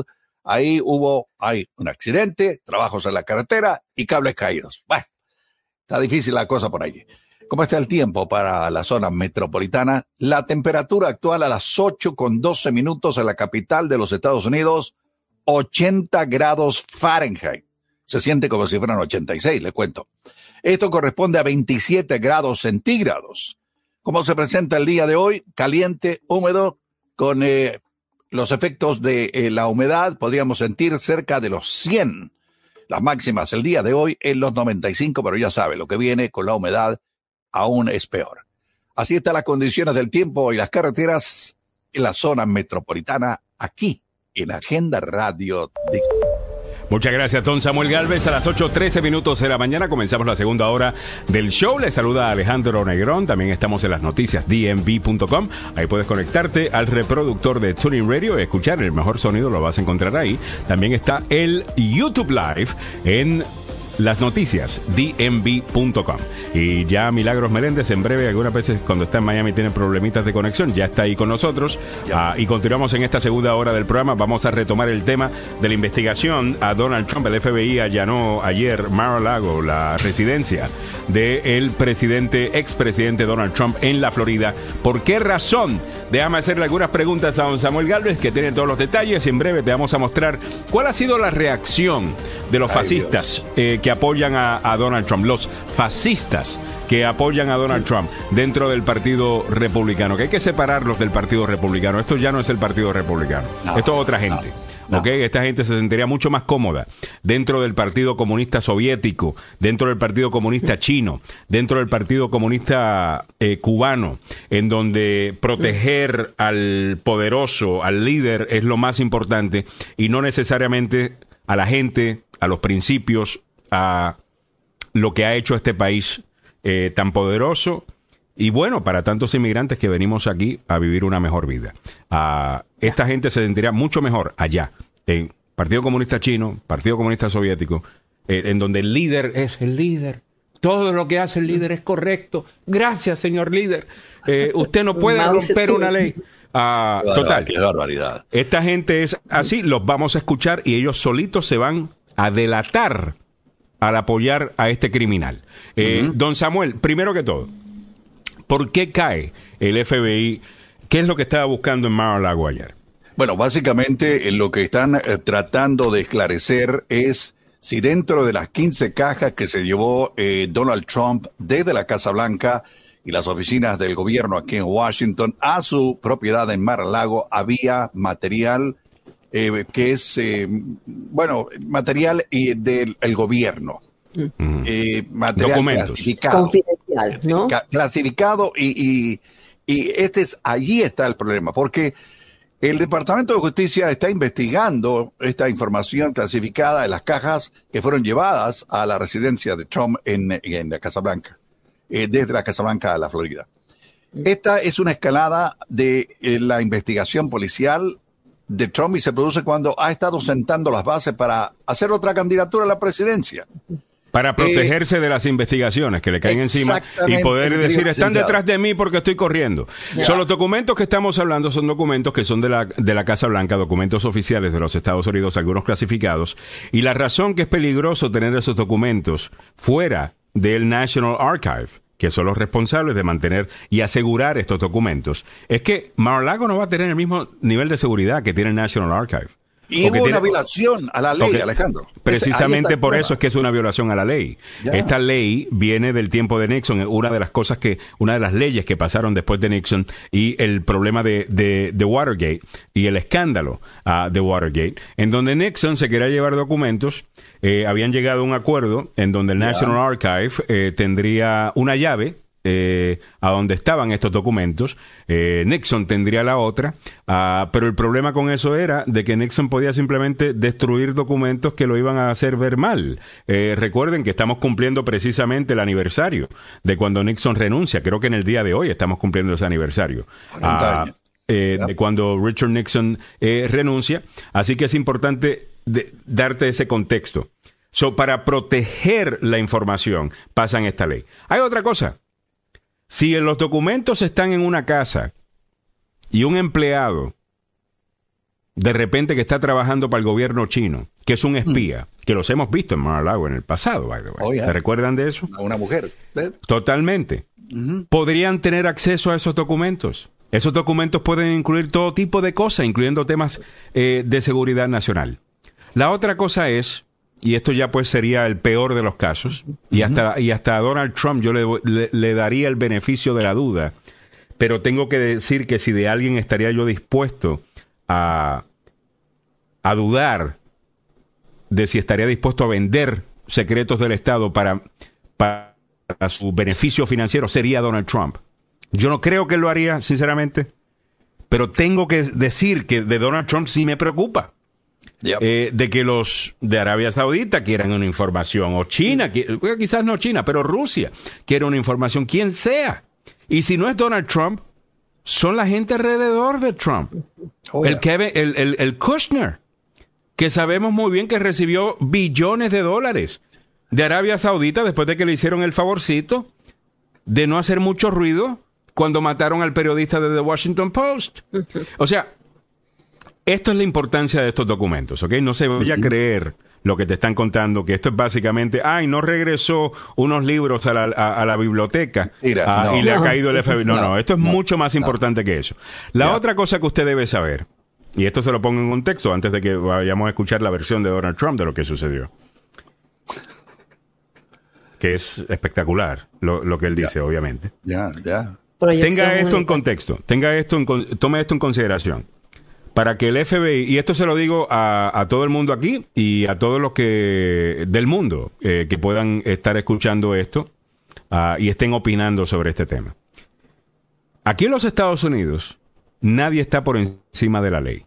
Sí, señor. Algunas veces la ley, obviamente a los que tienen mucha plata y mucho poder, les toma un poquito más que le llegue su día. Pero usualmente llega. ¿Ok? Y aquí lo que estamos viendo es a un expresidente que piensa que la ley no aplica a él. Y que él simplemente se va a esconder detrás de que es que la tienen en contra mía, yo soy una víctima porque me tienen miedo, porque voy a correr si te dieron una pela la última vez que corriste. ¿Qué miedo te van a tener? Eso no tiene sentido. Número dos. Esto no es el FBI que se levantó un día y dijo, ¿sabes qué? Vámonos para Mar Lago. Esta cosa. No, ellos fueron donde un juez.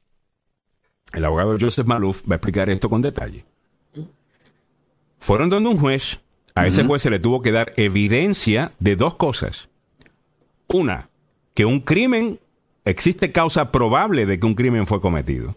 Y la otra, de que el lugar a donde ellos piden permiso para poder entrar tiene evidencia de ese crimen. Esas son las dos cosas, tengo entendido, que tendrían que, que comprobar y que aparentemente logró comprobar el FBI cuando va donde un juez a que apruebe una orden de cateo. Yep. Una orden de cateo que está definitivamente bajo las leyes de los Estados Unidos. Donald Trump te va a decir que eso no fue lo que sucedió. Que el FBI broke into his house. Eh, que el FBI, house. Ajá, que el FBI, ¿cómo es? Eh, eh, se Si metió, lo que dijo. Ya. invadió su casa. Eh, vamos, a, vamos a escuchar lo que dijo el presidente. Dice, eh, dice, mi hermosa casa en Mar a Lago, en Palm Beach, Florida, está actualmente sitiada, allanada y ocupada por un grupo de agentes del FBI. Nada como esto le había sucedido antes a un presidente de Estados Unidos. Claro, no teníamos Después un de presidente trabajar- como tal. De- después de trabajar y cooperar con las agencias de gobierno, esta redada no anunciada en mi casa no fue necesaria ni apropiada. Y aquí viene la parte... ¿Esta cómo que- la llamó en español? ¿Esta qué? Redada. Esta él no le llamó redada. Él, él le llamó they broke in, como hace un ladrón que, se, que rompe la puerta y entra. Mire, señor presidente Trump, cuando usted que tanto hablaba de ley y orden, usted entenderá que a los criminales le caen los federales, le cae la policía con algo que se llama un search warrant. ¿ok? Una orden de Orden cateo de cateo, exacto. autorizada por otra rama gubernamental que no es la ejecutiva es la judicial. So aquí tenemos a la rama ejecutiva y la rama judicial pasando por todos los procesos de la ley y haciendo algo legal. No el disparate que te está queriendo vender Donald Trump que, que te están haciendo. Y Alex. Fox News. Alex, hay un detalle, ver, hay un detalle que según CNN, entre abril y mayo, el FBI había entrevistado a los ayudantes de Trump en Mar-a-Lago como parte ya de esta investigación. O sea, ya esto se venía cocinando, como dices, no surgió de la noche a la mañana. Y eso lo sabía Trump. El mismo presidente, expresidente Trump, en la carta, eh, en, la, en el documento este, en su statement, eh, en lo que él dice, Su ah, que- que en su comunicado, dice que era innecesario porque él ya estaba cooperando. Que él ya estaba cooperando. So él admite que aquí hay una investigación formal. A, a estos documentos que supuestamente se llevó de la- eh, se llevó él eh, para Mar-a-Lago. So él mismo te está diciendo, mire, usted no puede decirle al policía que lo está investigando cómo lo tiene que investigar a usted. Por más que usted diga que está cooperando. Ya. Usted no- repitan conmigo, dictadores del mundo. Ustedes no son dioses. Repítalo conmigo. Yo no soy un dios. Usted no es un dios. La ley se aplica a usted de la misma manera que se aplica a cualquier otra persona. Usted no puede estar diciéndole a los federales, bueno, si me van a investigar, me tienen que investigar de esta manera, porque yo soy eh, Donald Trump. No, te van a investigar de la manera más efectiva. Con eso dicho, vamos a escuchar a los charlatanes de la extrema derecha Oh, del. Partido Republicano, a estos fascistas que ya no son parte del Partido Republicano. Voten eso, eso se dañó, lo destruyeron, comiencen su propio partido, el partido de extrema derecha fascista. Es lo que deberían eh, ustedes formar porque es lo que ustedes son. Ustedes no creen en ley y orden, ustedes no creen en las instituciones, ustedes creen en que un solo hombre debe ser cuidado y debe ser protegido sin importar lo que, lo que le beneficia al país. Ustedes es solo Trump, el partido de Trump. Tenemos que, a nuestra vaca sagrada, eh, tenemos que protegerla. Eh, eh, ustedes no están pensando en el pueblo. Vamos a escuchar al, al representante Jim Jordan, el gritoncito, Ay, ay, ay. El descamisado. el descamisado Jim Jordan, eh, un republicano que supuestamente es ley y orden, diciendo que cuando el FBI va donde un juez, el juez aprueba una orden de cateo y esta es ejecutada profesionalmente, legalmente, como dice la ley, se merecen ser Uh, investigados. Republicans uh, promise a lot of accountability, uh, but a lot of times we're disappointed. Is that going to change now? It is going to change, and I appreciate the leader's statement, and that's exactly what needs to happen. But even before that, this Friday, we're going back to vote on this stupid bill that the Democrats passed out of the Senate yesterday. So we will be there all day Friday. I'll be in Thursday night. Merrick Garland, Chris Ray, come to the House Judiciary Committee this Friday Oh. and answer our questions about this action today, which has never happened in American history. What was on the warrant? What were you really doing? What were you looking for? Why not talk to President Trump and have him give the information you're after? Vamos a, a- a escuchar a este animal. So, él dice, ¿por qué no ir donde el presidente Donald Trump y pedirle que te entregue lo que te está pidiendo? De la misma manera que no contestaban eh, citaciones legales de ir a testificar ante un jurado, de ir a testificar a- ante, ante una corte, ante el Congreso. Él no coopera. Nunca ha querido cooperar. Él ha mostrado una y otra vez que él no quiere cooperar, que él no coopera. ¿Ok? Este es el que sería el presidente del comité judicial de la Cámara de Representantes. El presidente del comité judicial, si ganan las elecciones en noviembre, está cuestionando que un juez haya aprobado una orden de cateo. Yeah. Imagínate tú. Te quieren decir esto nunca había sucedido en los Estados Unidos. Nunca habíamos tenido un presidente como Donald Trump eh, en, lo- en los Estados Unidos. Nadie está por encima de la ley. Él hizo mención de el, el líder de la minoría de la Cámara de Representantes, el hombre que quisiera, y lo más seguro que va a competir con este mismo eh, Jim Jordan, para ser presidente de la Cámara de Representantes ah, de los Kevin Estados McCarthy. Unidos, Kevin McCarthy. Y Kevin McCarthy, eh, esto fue lo que dijo. este es la, el statement de Kevin McCarthy. Déjame mostrártelo por acá. Él dice, ya yo he visto suficiente. He visto suficiente. El Departamento de Justicia ha llegado a un momento intolerable eh, donde utiliza como arma eh, eh, o se utiliza como arma política el Departamento de Justicia. Cuando los republicanos tomen de vuelta la casa eh, o el- la Cámara de Representantes, vamos a inmediatamente a pedirle al secretario de Justicia eh, Garland a que venga a testificar. Vamos a seguir los hechos y vamos a investigarlo. Así que asegúrese de mantener todos sus documentos y mantenga su calendario abierto. En otras palabras, esta gente, en el momento que las fuerzas de la ley hacen su trabajo, Ajá.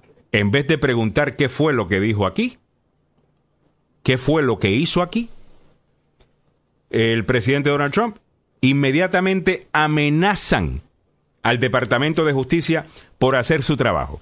Ok, so ese es el líder de la minoría quien intenta ser eh, el presidente de la Cámara de Representantes de los Estados Unidos. Vámonos con la bruja del 71. Ay, otra, Dios. otra fascista.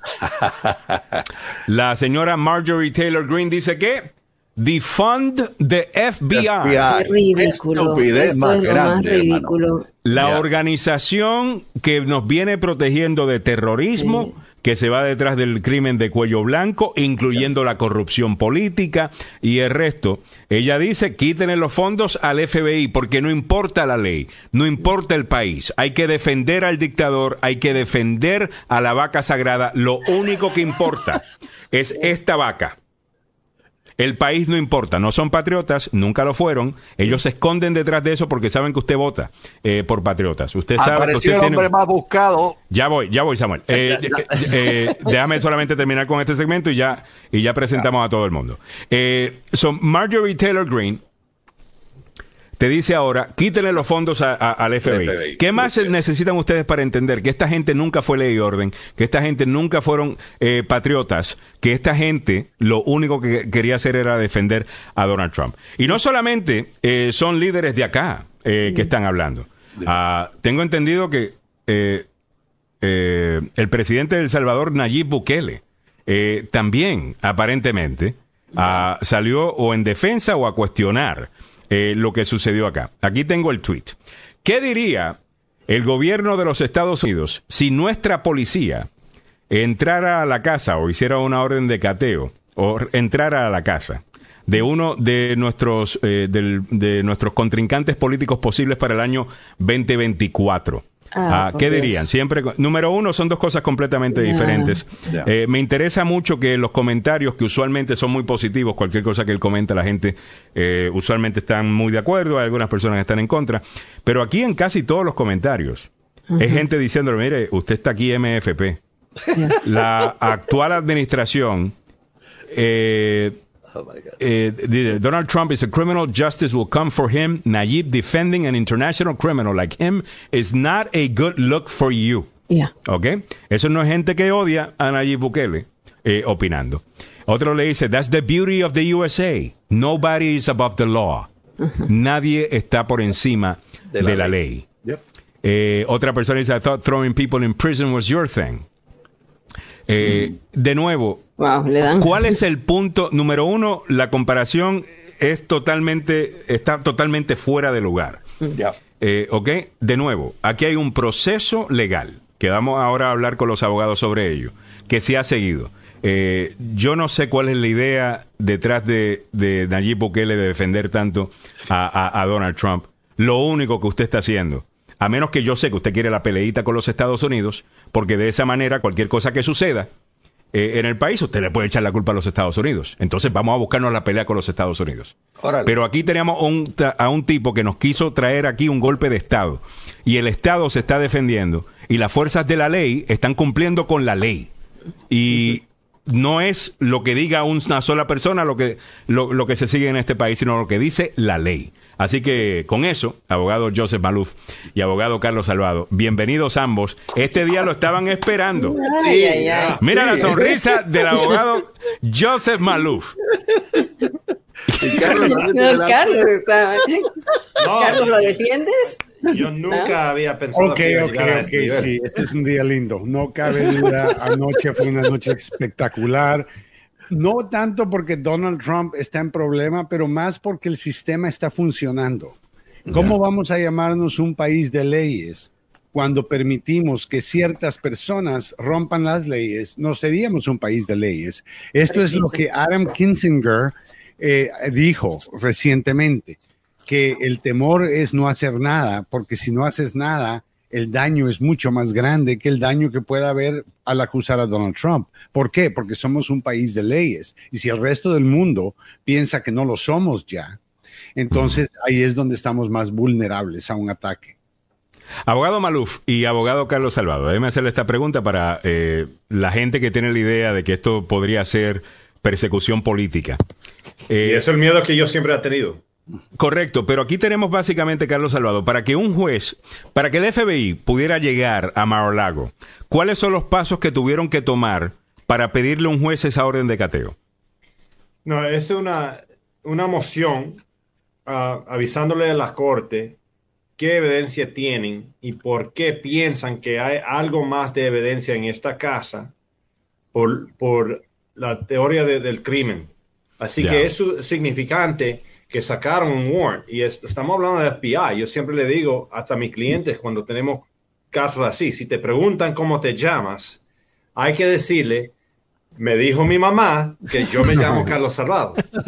No es como acá en el estado que empiezan cualquier caso y ya lo firman la orden y ya. Cuando estamos hablando de los federales, ellos ya tienen la evidencia. Ellos no se mueven antes de tener la evidencia.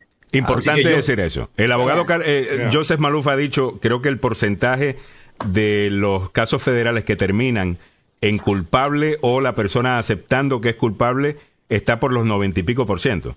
Oh, yeah. They don't play around. Ellos no juegan. O sea que cuando No están detrás de algo es porque saben de que eso está ahí. Con eso The dicho, abogado. detectives, the detectives have Harvard educations. I mean, es, yo lo he afrentado, es así. Ellos saben todo, saben todo, todo, todo antes que ellos se mueven.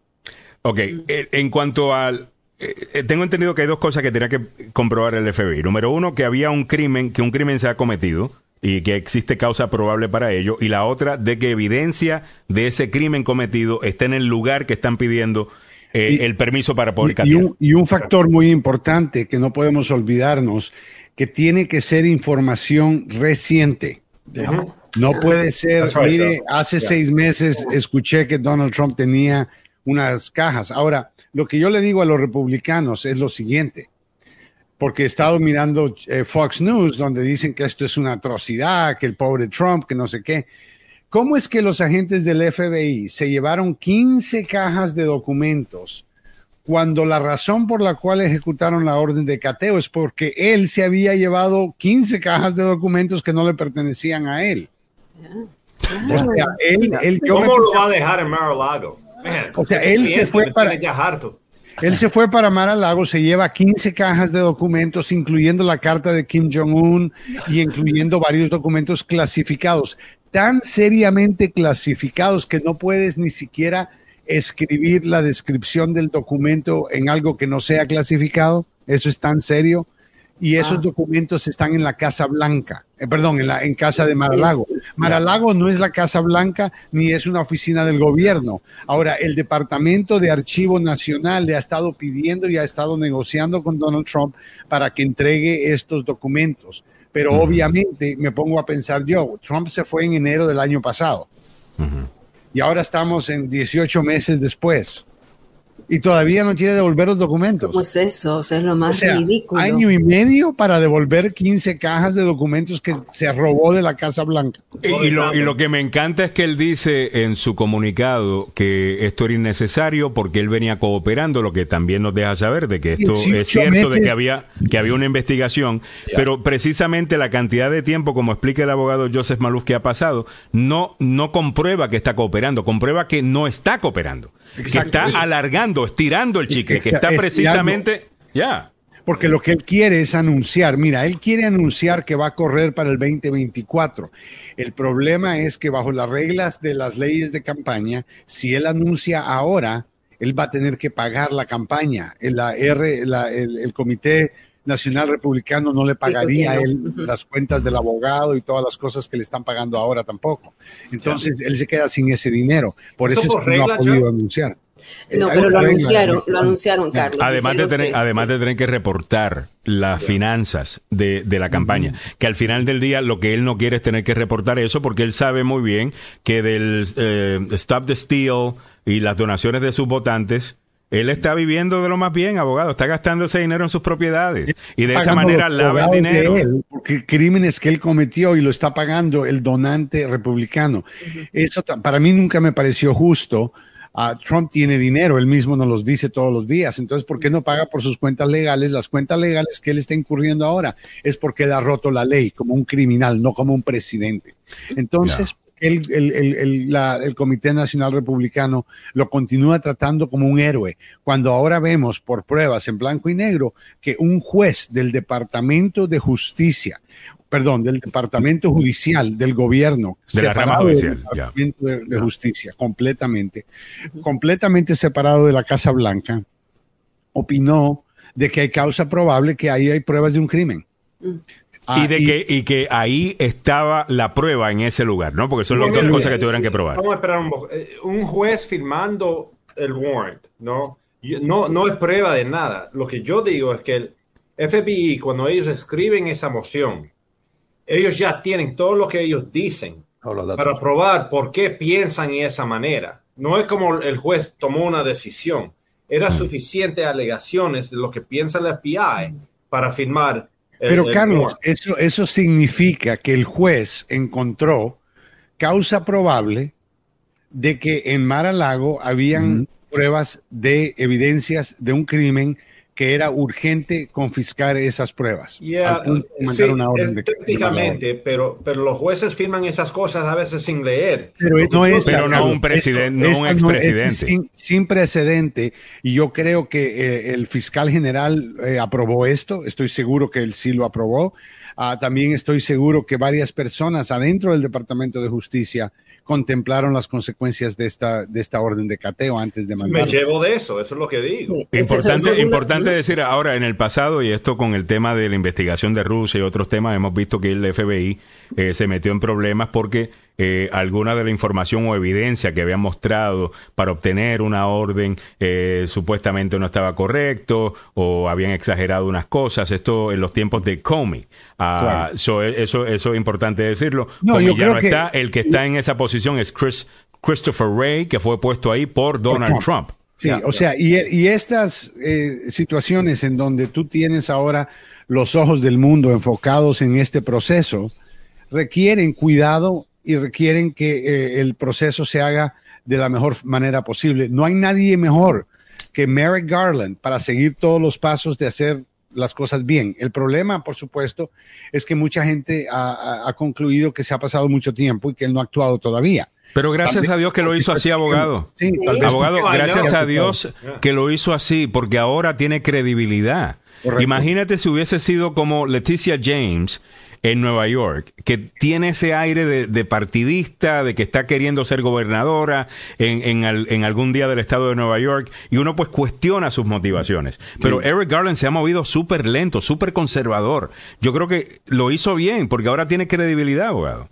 Yo creo que sí, yo creo que eh, credibilidad existe ah, cuando el país ve por medio de las eh, presentaciones de la Comité Congresional del 6 de enero eh, que el presidente Donald Trump rompió la ley y que lo hizo de varias maneras, que él quería seguir en el poder, que atentó a hacer un golpe de Estado en este país, que es culpable de una conspiración de usar violencia para parar el proceso constitucional del 6 de enero. Y ahora vemos que eh, no es solamente a algo que, que pensamos debería de ser un crimen, pero que es un crimen, y ahora estamos viendo la aplicación de la ley en contra de un expresidente. O sea, ah, es sin precedente porque nadie ha sido de tan baja clase que ha llegado a la Casa Blanca a hacer estas cochinadas. Déjeme preguntarle ahora rapidito de cuáles serían las consecuencias de que documentos estén en un lugar que no estén seguros, eh, que no sean seguros, como por ejemplo el, el uh, Bueno, la National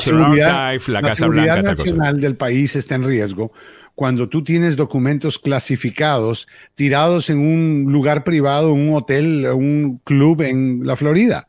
Donde gente pública entra y gente, entra de la calle. Debe ser esta pregunta, Joe. El, presidente no tiene el poder de, de declassify documents.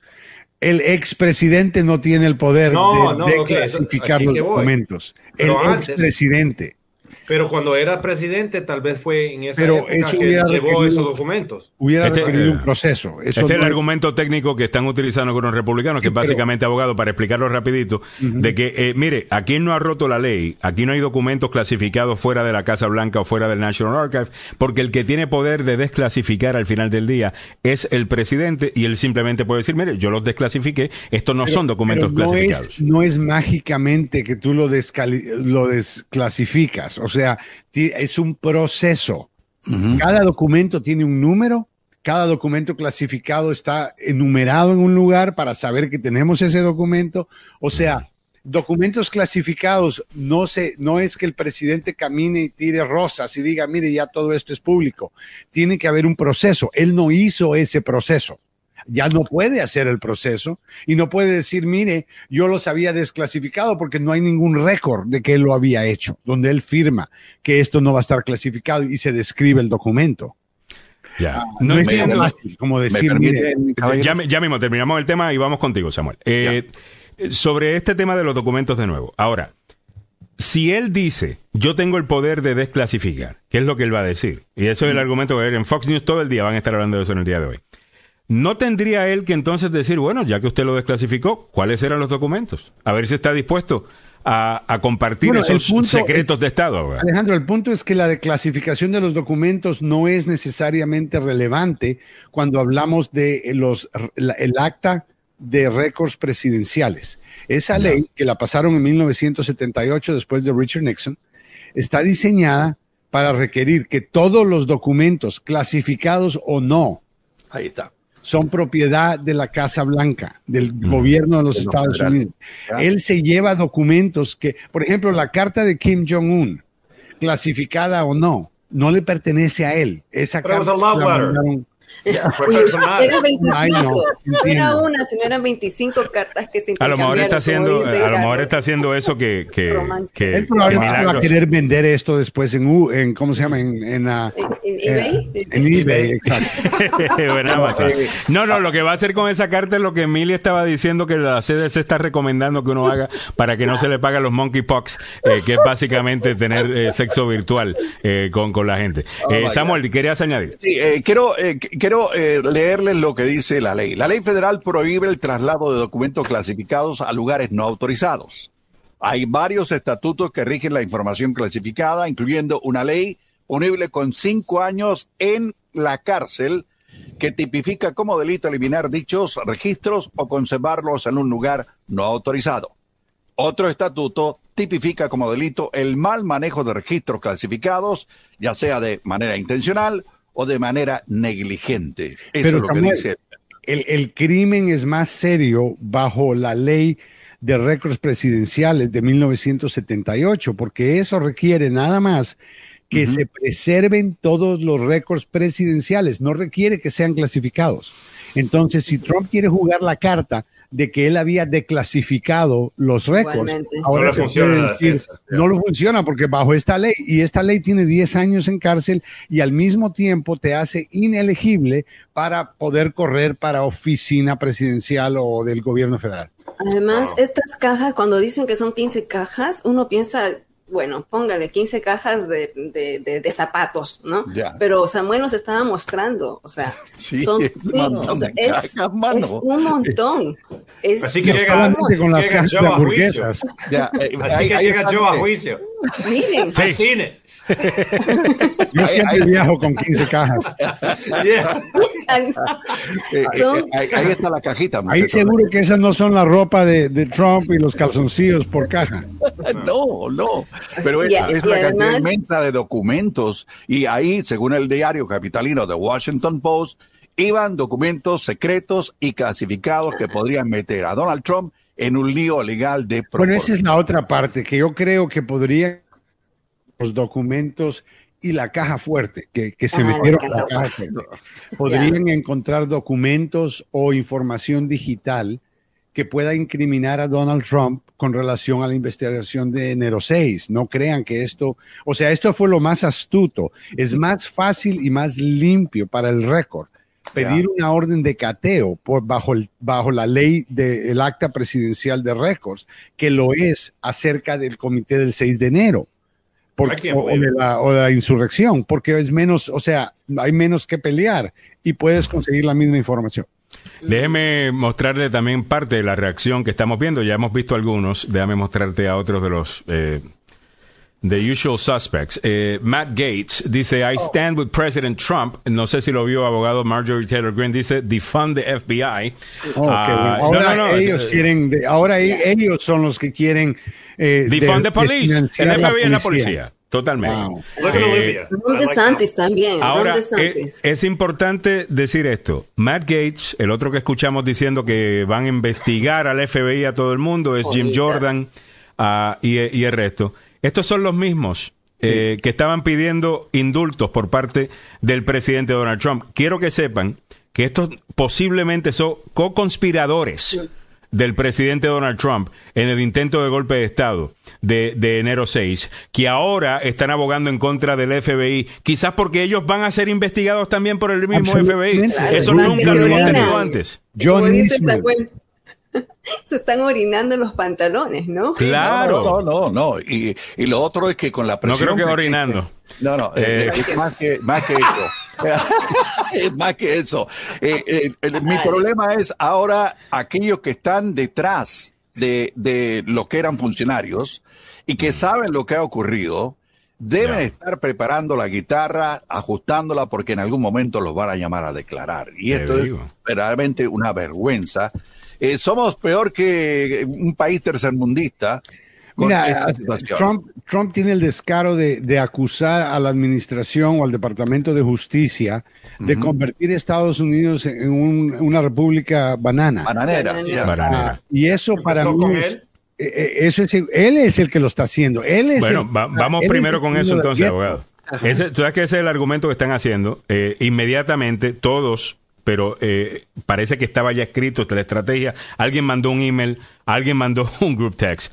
Comparen Hay esto con, ahorita, con hay algo tercermundista. Sí. Todo el mundo empezó a hablar de tercermundista. Aquí es donde yo tengo miedo, abogado, de que los demócratas no van a saber defenderse porque ellos eh, no quieren ofender a nadie y lo más seguro que no quieren utilizar la frase tercermundista porque eso no se debe decir cuando la realidad del caso es que deberían hablar de que el único que trató de importar ideas tercermundistas a este país Fue Donald fue Trump. Donald Trump, El el que quiso importar el autogolpe latinoamericano. Dos encauzamientos políticos y ahora vemos órdenes de cateo y potencialmente órdenes de arresto. ¿Qué otro presidente ha actuado de una manera tan baja y tan criminal que se ha me- merecido esto? Él, él, y ahora él se queja que esto nunca ha pasado, na- pero nadie había tratado de robarse las elecciones. No nadie trató de hacer un golpe de. Estado. Ya, Nadie mira. trató de mandar una mara al Capitolio a quemar el edificio. Fuera en de donde murió gente, en En donde murió gente. Sí. Murió un policía,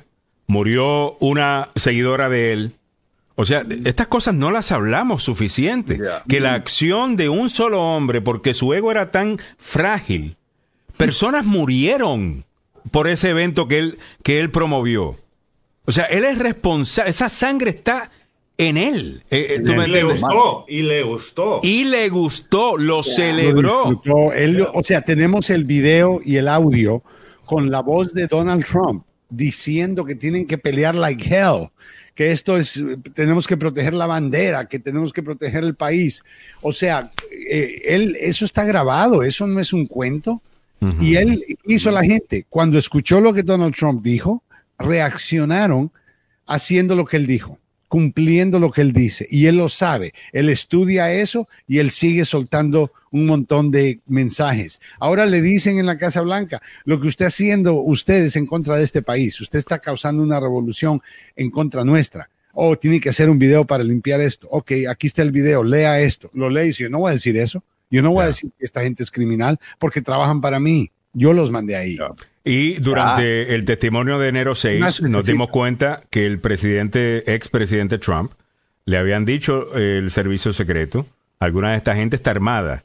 Y él, sabiendo que estaba armada, los mandó para el Capitolio. Y les dijo a la gente del gobierno que quitaran los meganómetros, que son Detectores de, detectores de metal. de metal. Y eso es criminal, porque él sabe que entonces, sabiendo que tienen armas, ahora van a entrar. Y le dijeron a él, pero usted no te teme por su seguridad. Ah, no, es que ellos no vienen a atacarme a mí. Mira, estos son Oh. fascistas, estos son fascistas de, principio a fin. Eh, yo entiendo que en nuestro ADN eh, latino hay algo de fascismo en nosotros porque nos tienden a gustar algunos de estos líderes eh, que creen que son los, los todos poderosos o lo que sea, pero siempre terminan mal y siempre termina perdiendo el pueblo y perdiendo la gente porque ellos se quedan con todo, tratan a los países como si fueran su finca personal. Oh, eh, Trump, Oh, yeah. Trump quiere ser Vladimir Putin. Vladimir Putin es el hombre más rico del mundo en un país que la economía no es más grande que la de Texas. O sea, es, es, es un problema grande. El hombre roba, o sea, es una cleptografía, no es una democracia, es una cleptocracia.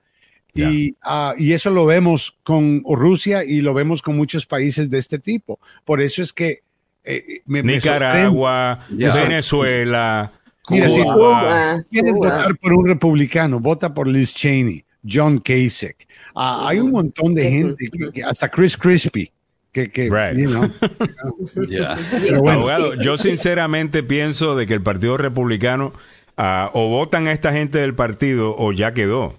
Eh, o, o ya quedó, porque no, no veo cómo ellos se puedan... Por El ejemplo, partido mire, ya no mire- se va mire a qué poder fácil. salvar. Por ejemplo, abogado, si los demócratas hacen esto bien, obviamente, y no ven esto uno- como una oportunidad... Yo, yo entiendo. ¿No? Eh, y ya lo están haciendo, mira cómo lo están haciendo. Ya. Ellos están en este momento financiando campañas de extremistas de derecha, los demócratas, están gastando dinero promoviendo gente de extrema derecha trompista correcto. para y están sacando, están corriendo, están ayudando a sacar a republicanos centristas para ellos poder correr en contra de un extremista. Espero que funcione, porque si no ha funcionado en otros lugares. Bueno, eh, yo aquí en pero, pero si en noviembre, pero no, no, no, funciona de que lo lograron. No, no, no, pero esa no- la Ah, primaria claro, no es la, eh, sí, la primaria claro, no es la meta. Es muy riesgoso. No, no, no, en la primaria, Estado hold on, la para terminar rápidamente, la primaria, la- en la primaria funciona. La pregunta es, ¿cuál es el resultado que vas a tener en la general? Sí, Oye, sí, Eh, peligroso. el candidato de extrema derecha a la gobernación de, de Pensilvania, o la oficina del gobernador de Pensilvania, que es un extremista y un fascista, aparentemente tiene un chance de ganar. Yep. Y, y la, y la realidad del caso es, abogado, que si la izquierda del país piensa que quién es más popular, si las ideas locas de los woke o la extrema derecha, la extrema derecha le da tremenda pela a los woke. So, tengan No, la- esto, la que gente que está en contra de la extrema derecha no es porque estamos a favor de la extrema izquierda, en lo absoluto. Entiendo, Ya. pero creo que la estrategia es, es- Ok, Carlos tiene que eh, irse, muchachos. A yo ver. pensé que era lo moderado, el moderado Ya. ah, en contra del extremista. Eso es lo que Así yo creo que ser. los demócratas Ya. deberían de, de buscar. Ahora, por ejemplo, en Maryland tienes ahora a Wes Moore como candidato del Partido Demócrata. Wes Moore ha hecho muchas cosas que lo, lo ven, se ve él un, un candidato muy atractivo.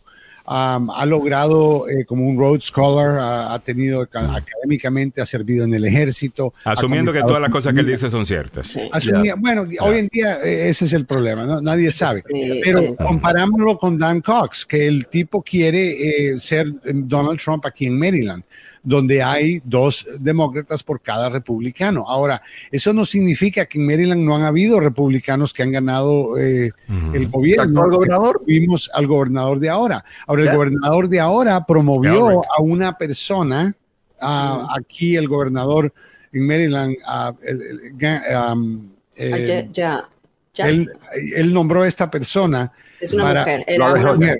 Karen, era una mujer que él estaba respaldándolo, no me acuerdo ahorita. o Bueno, sea, ella ella es moderada también. Ella es una persona con, con conservadora, pero moderada como también lo es Hogan. ¿Y qué pasó? Que, ¿Qué pasaría? Que si, si ella fuera la nominada en contra de Wes Moore, mucha gente podría decir, ¿sabes qué? Yo quiero continuar lo que Hogan estaba haciendo. Así es, Entonces sí. voy a elegirla a ella. Entonces el la- pueblo se hubiese beneficiado de eso, eh, sinceramente, porque Larry Hogan estaba haciendo buen trabajo con Maryland. Eh, es la, reali- es la Esto- realidad del caso. Estamos hablando de guerra entre dos partidos políticos. Y no es lo que me molesta, abogado, es lo que me molesta, porque, por ejemplo, con Westmore, esperemos que Westmore salga bien eh, de todo esto y el loco este no se monte eh, en la oficina del gobernador en Anápolis. Pero vamos a decir que sucede lo mismo que sucedió con el candidato que se enfrentó a Ron DeSantis en la Florida, en donde en los últimos días de la campaña eh, salieron algunas cositas, eh, pierde por un poquito. eh, y después nos damos cuenta de que el hombre tenía varios problemas. Oh, yeah. Si eso se descubre con Wes Moore Oh, Yeah. de aquí a noviembre, abogado, John Cox Edwards. va a entrar. John Edwards. Eh, co- correcto. Claro. Sí, so, te estás- yo entiendo la estrategia, la entiendo, pero es una estrategia de alto riesgo y es una estrategia Yo no de alto riesgo con algo tan importante como nuestra democracia, Yo abogado. no estoy diciendo que no es de alto riesgo, pero creo que en varios estados están esperando una ola roja de republicanos. Y aunque esta estrategia es arriesgada, si permitimos, por ejemplo, una vez más, regresando a Maryland, porque estamos aquí en el área local y sabemos, conocemos la gente aquí en Maryland, que eh, para Maryland va a ser más fácil que un demócrata gane en contra de alguien que es extremista y que está que es parte del, del partido republicano que está roto. Maryland tiene más personas como Hogan moderados que Liz Cheney en términos de conservadores, pero siempre gente decente, gente moderada. Ah, y yo creo que eh, va a ser mucho más difícil ganarle a ellos ah, que ganarle a Dan Cox, porque el tipo eh, es una bestia. Ahora, eh, en otros estados tú tienes toda la razón, Alejandro. Tal vez no funcione, pero ¿qué es mejor? Que se metan todos los gobernadores republicanos y se metan todos los nuevos miembros del Congreso republicanos y más miembros en el Senado republicanos, porque los demócratas no están trabajando con algo más agresivo. Es difícil saber qué va a pasar. Ojalá que esto funcione, lo único que estoy diciendo. Eh, Me pregunta de dónde sacas esa idea de que los demócratas patrocinan MAGA Ah, candidatos. es No es una idea, eh, es eso está más comprobado. que bien documentado. Este es el New York Times. ¿Por qué los demócratas están financiando ex- eh, candidatos de extrema derecha? Eh, y esto es algo que se, se conoce. Mira, la idea es, es, es esta. Le podemos ganar a los candidatos de extrema derecha, así que Más, fácil, que podemos ganar a los moderados. Así que vamos, vamos definitivamente pero porque, cuidado, los ¿eh? porque los moderados republicanos Cuidado. son mil veces más populares que los demócratas en casi todo. eh, eh, en este país, que es un país centro derecha. So, ellos están diciendo, vamos a poner a estos extremistas de derecha, a esos les podemos ganar, pero se la están jugando, se le están jugando, es solamente un escándalo, una idea rara. Eh, de estas woke, eh, eh, una Pero, Alejandro, opinión pero sobre trans Tienes que preguntarte si no lo hacen. Sí. ¿Cuántos republicanos no van a meterse en la oficina del gobernador? Y tal vez sean más. Ese es el cálculo que ellos están haciendo. Pero Que- si son buenos que- republicanos, a mí no me molesta, abogado. No, Eh, no, si son no moderados, creo no me que la- molesta. No, no, yo no creo que la ola de republicanos que vienen, todos son buenos, entre comillas, buenos republicanos. La que, la que recomendó, la que fue recomendada por, por Larry Hogan. Una era-. Pero Maryland Era- es un era- estado tan demócrata que para poder ganar como republicano tienes que ser casi republicano. Ah, Ya, por eso es que yo creo que los partidos políticos, abogado, yo estoy tan hastiado de los partidos políticos, yo creo que el problema más grande que tiene este país es la política partidista. Eh, Oh, para comenzar, claro. porque mira con lo terminamos, terminamos con lo peor de, lo- de, de los dos mundos. La- ¿Quién piensa que Westmore y Cox eran los mejores candidatos para llegar a, a- a la goberna- a, ser gobernadores de Maryland? Nadie. No, Nadie. Eh, no. Son los que ganaron un poquito más que el otro. Eh, Sí, ahora déjeme decirle que ah, el partido en, en Maryland específicamente no fue el partido republicano como tal el que puso el dinero, sino fueron, fue la Asociación de Gobernadores demócratas. Demócratas. Es la Asociación de Gobernadores Demócratas que invirtió un millón de dólares para, eh, eh, para la campaña de, de Cox. Y es preciso porque la mujer que estaba, que era parte de la administración de Larry Hogan, que se me escapa el nombre de ella, y Dendry Aguilar eh, nos la había recomendado, eh, o sea, ella, eh, habíamos Muy estado bien, la, hablando la de- candidata republicana. Sí, Entonces, ella se llama, se llama Kelly Schultz. Kelly Sí, Schultz. Kelly Schultz, ok. Entonces, la secretaria era muy posible, era muy posible que si los de Maryland, ustedes que viven en Maryland. Habían tenido a Hogan por dos periodos y muchos estaban contentos con que si él no pudo, él no pudo correr porque por ley no puede correr una tercera, pero si tienes a un brazo que te dice vamos a seguir la misma política, sí, es mejor posibilidad de ganar. Pero sí, Meli, una pregunta, así como los demócratas han hecho esto en Maryland con Dan Cox, ¿es cierto o no un comercial en contra de eh, Glenn Ivy? Quien yo conozco por muchos años, eh, era fiscal eh, general de, el, del condado de, de, Prince George's County. Sí. Ah, y, y, él aparentemente recibió 5 millones de dólares por parte de CPAC, que sabemos que es un grupo de locos eh, conservadores trompistas. Oh, ya, es que, es que esto es una estrategia que hace rato hacen, abogados. También en Florida vemos que eso hacen a cada rato. Pero lo que le Entonces, quiero decir precisamente. ¿Quién trabaja Glenn Ivy? Pero Glenn Ivy hubiese hecho qué? Quizás pasar eh, unas ideas un poco más socialistas eh, que, que, que, el resto.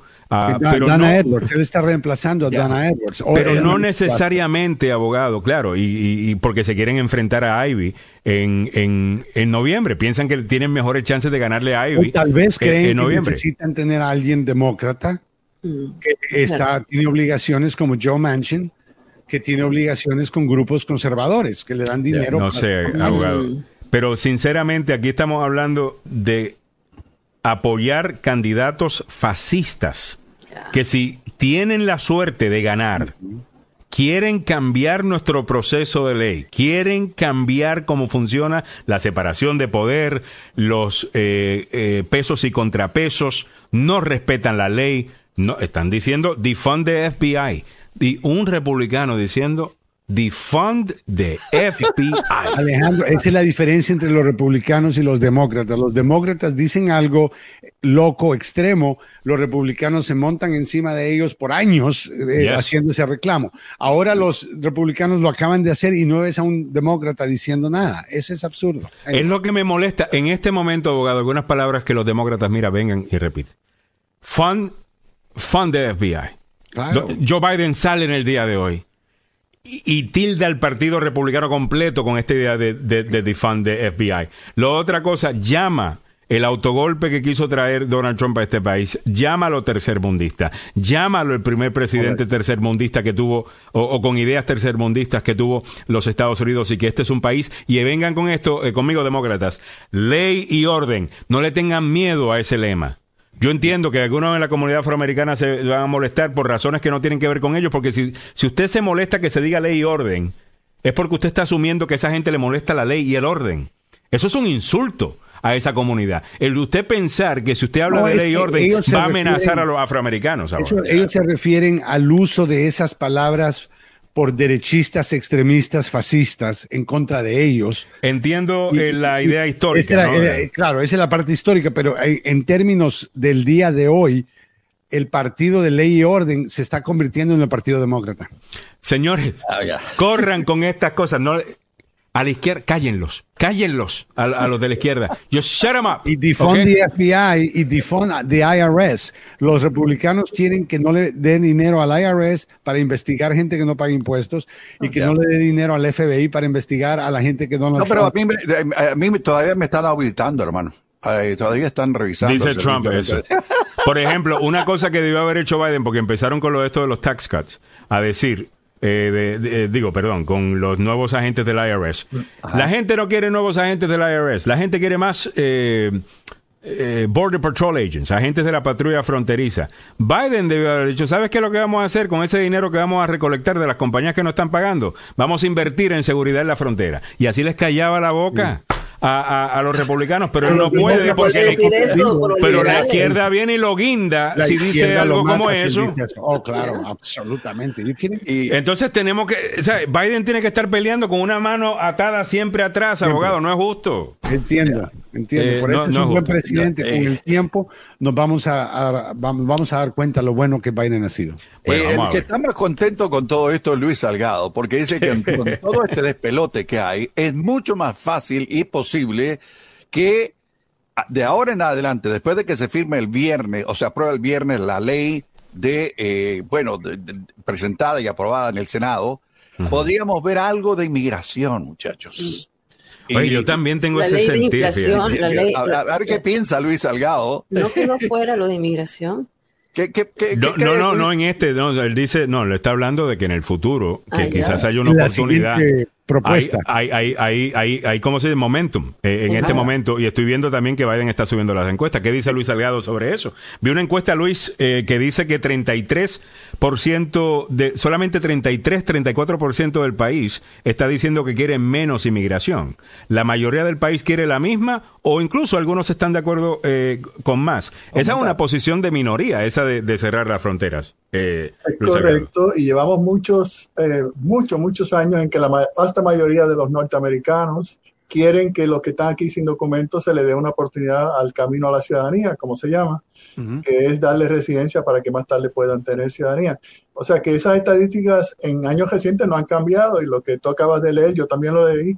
Y sí, eh, están consistentes con que la mayoría de los norteamericanos quiere que los que hoy día están acá ya y no tienen documentos que los ayuden a legalizarse.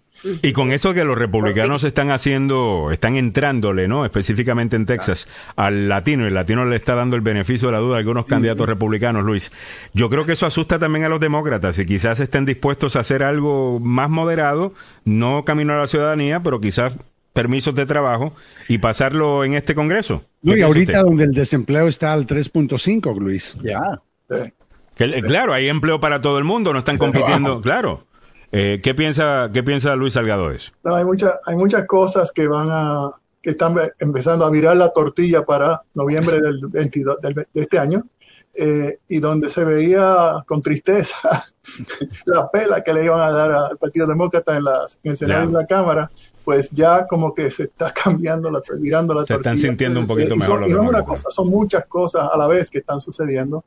Eh, y yo iba a comenzar el programa mío diciendo que sobre las cosas que han pasado recientemente, como la orden de allanamiento de la casa y el club del señor Trump, es el comienzo de un largo proceso que nos va a aliviar de no tener que preocuparnos qué pasaría a los inmigrantes si el señor Trump regresa a la Casa Blanca y no tener otra vez cosas como separar a los niños de los padres, Claro. eh, cancelar el TPS, cancelar el DACA, Ya. etcétera. Eh, tenía un lugar especial en su corazón para DACA y cancela DACA.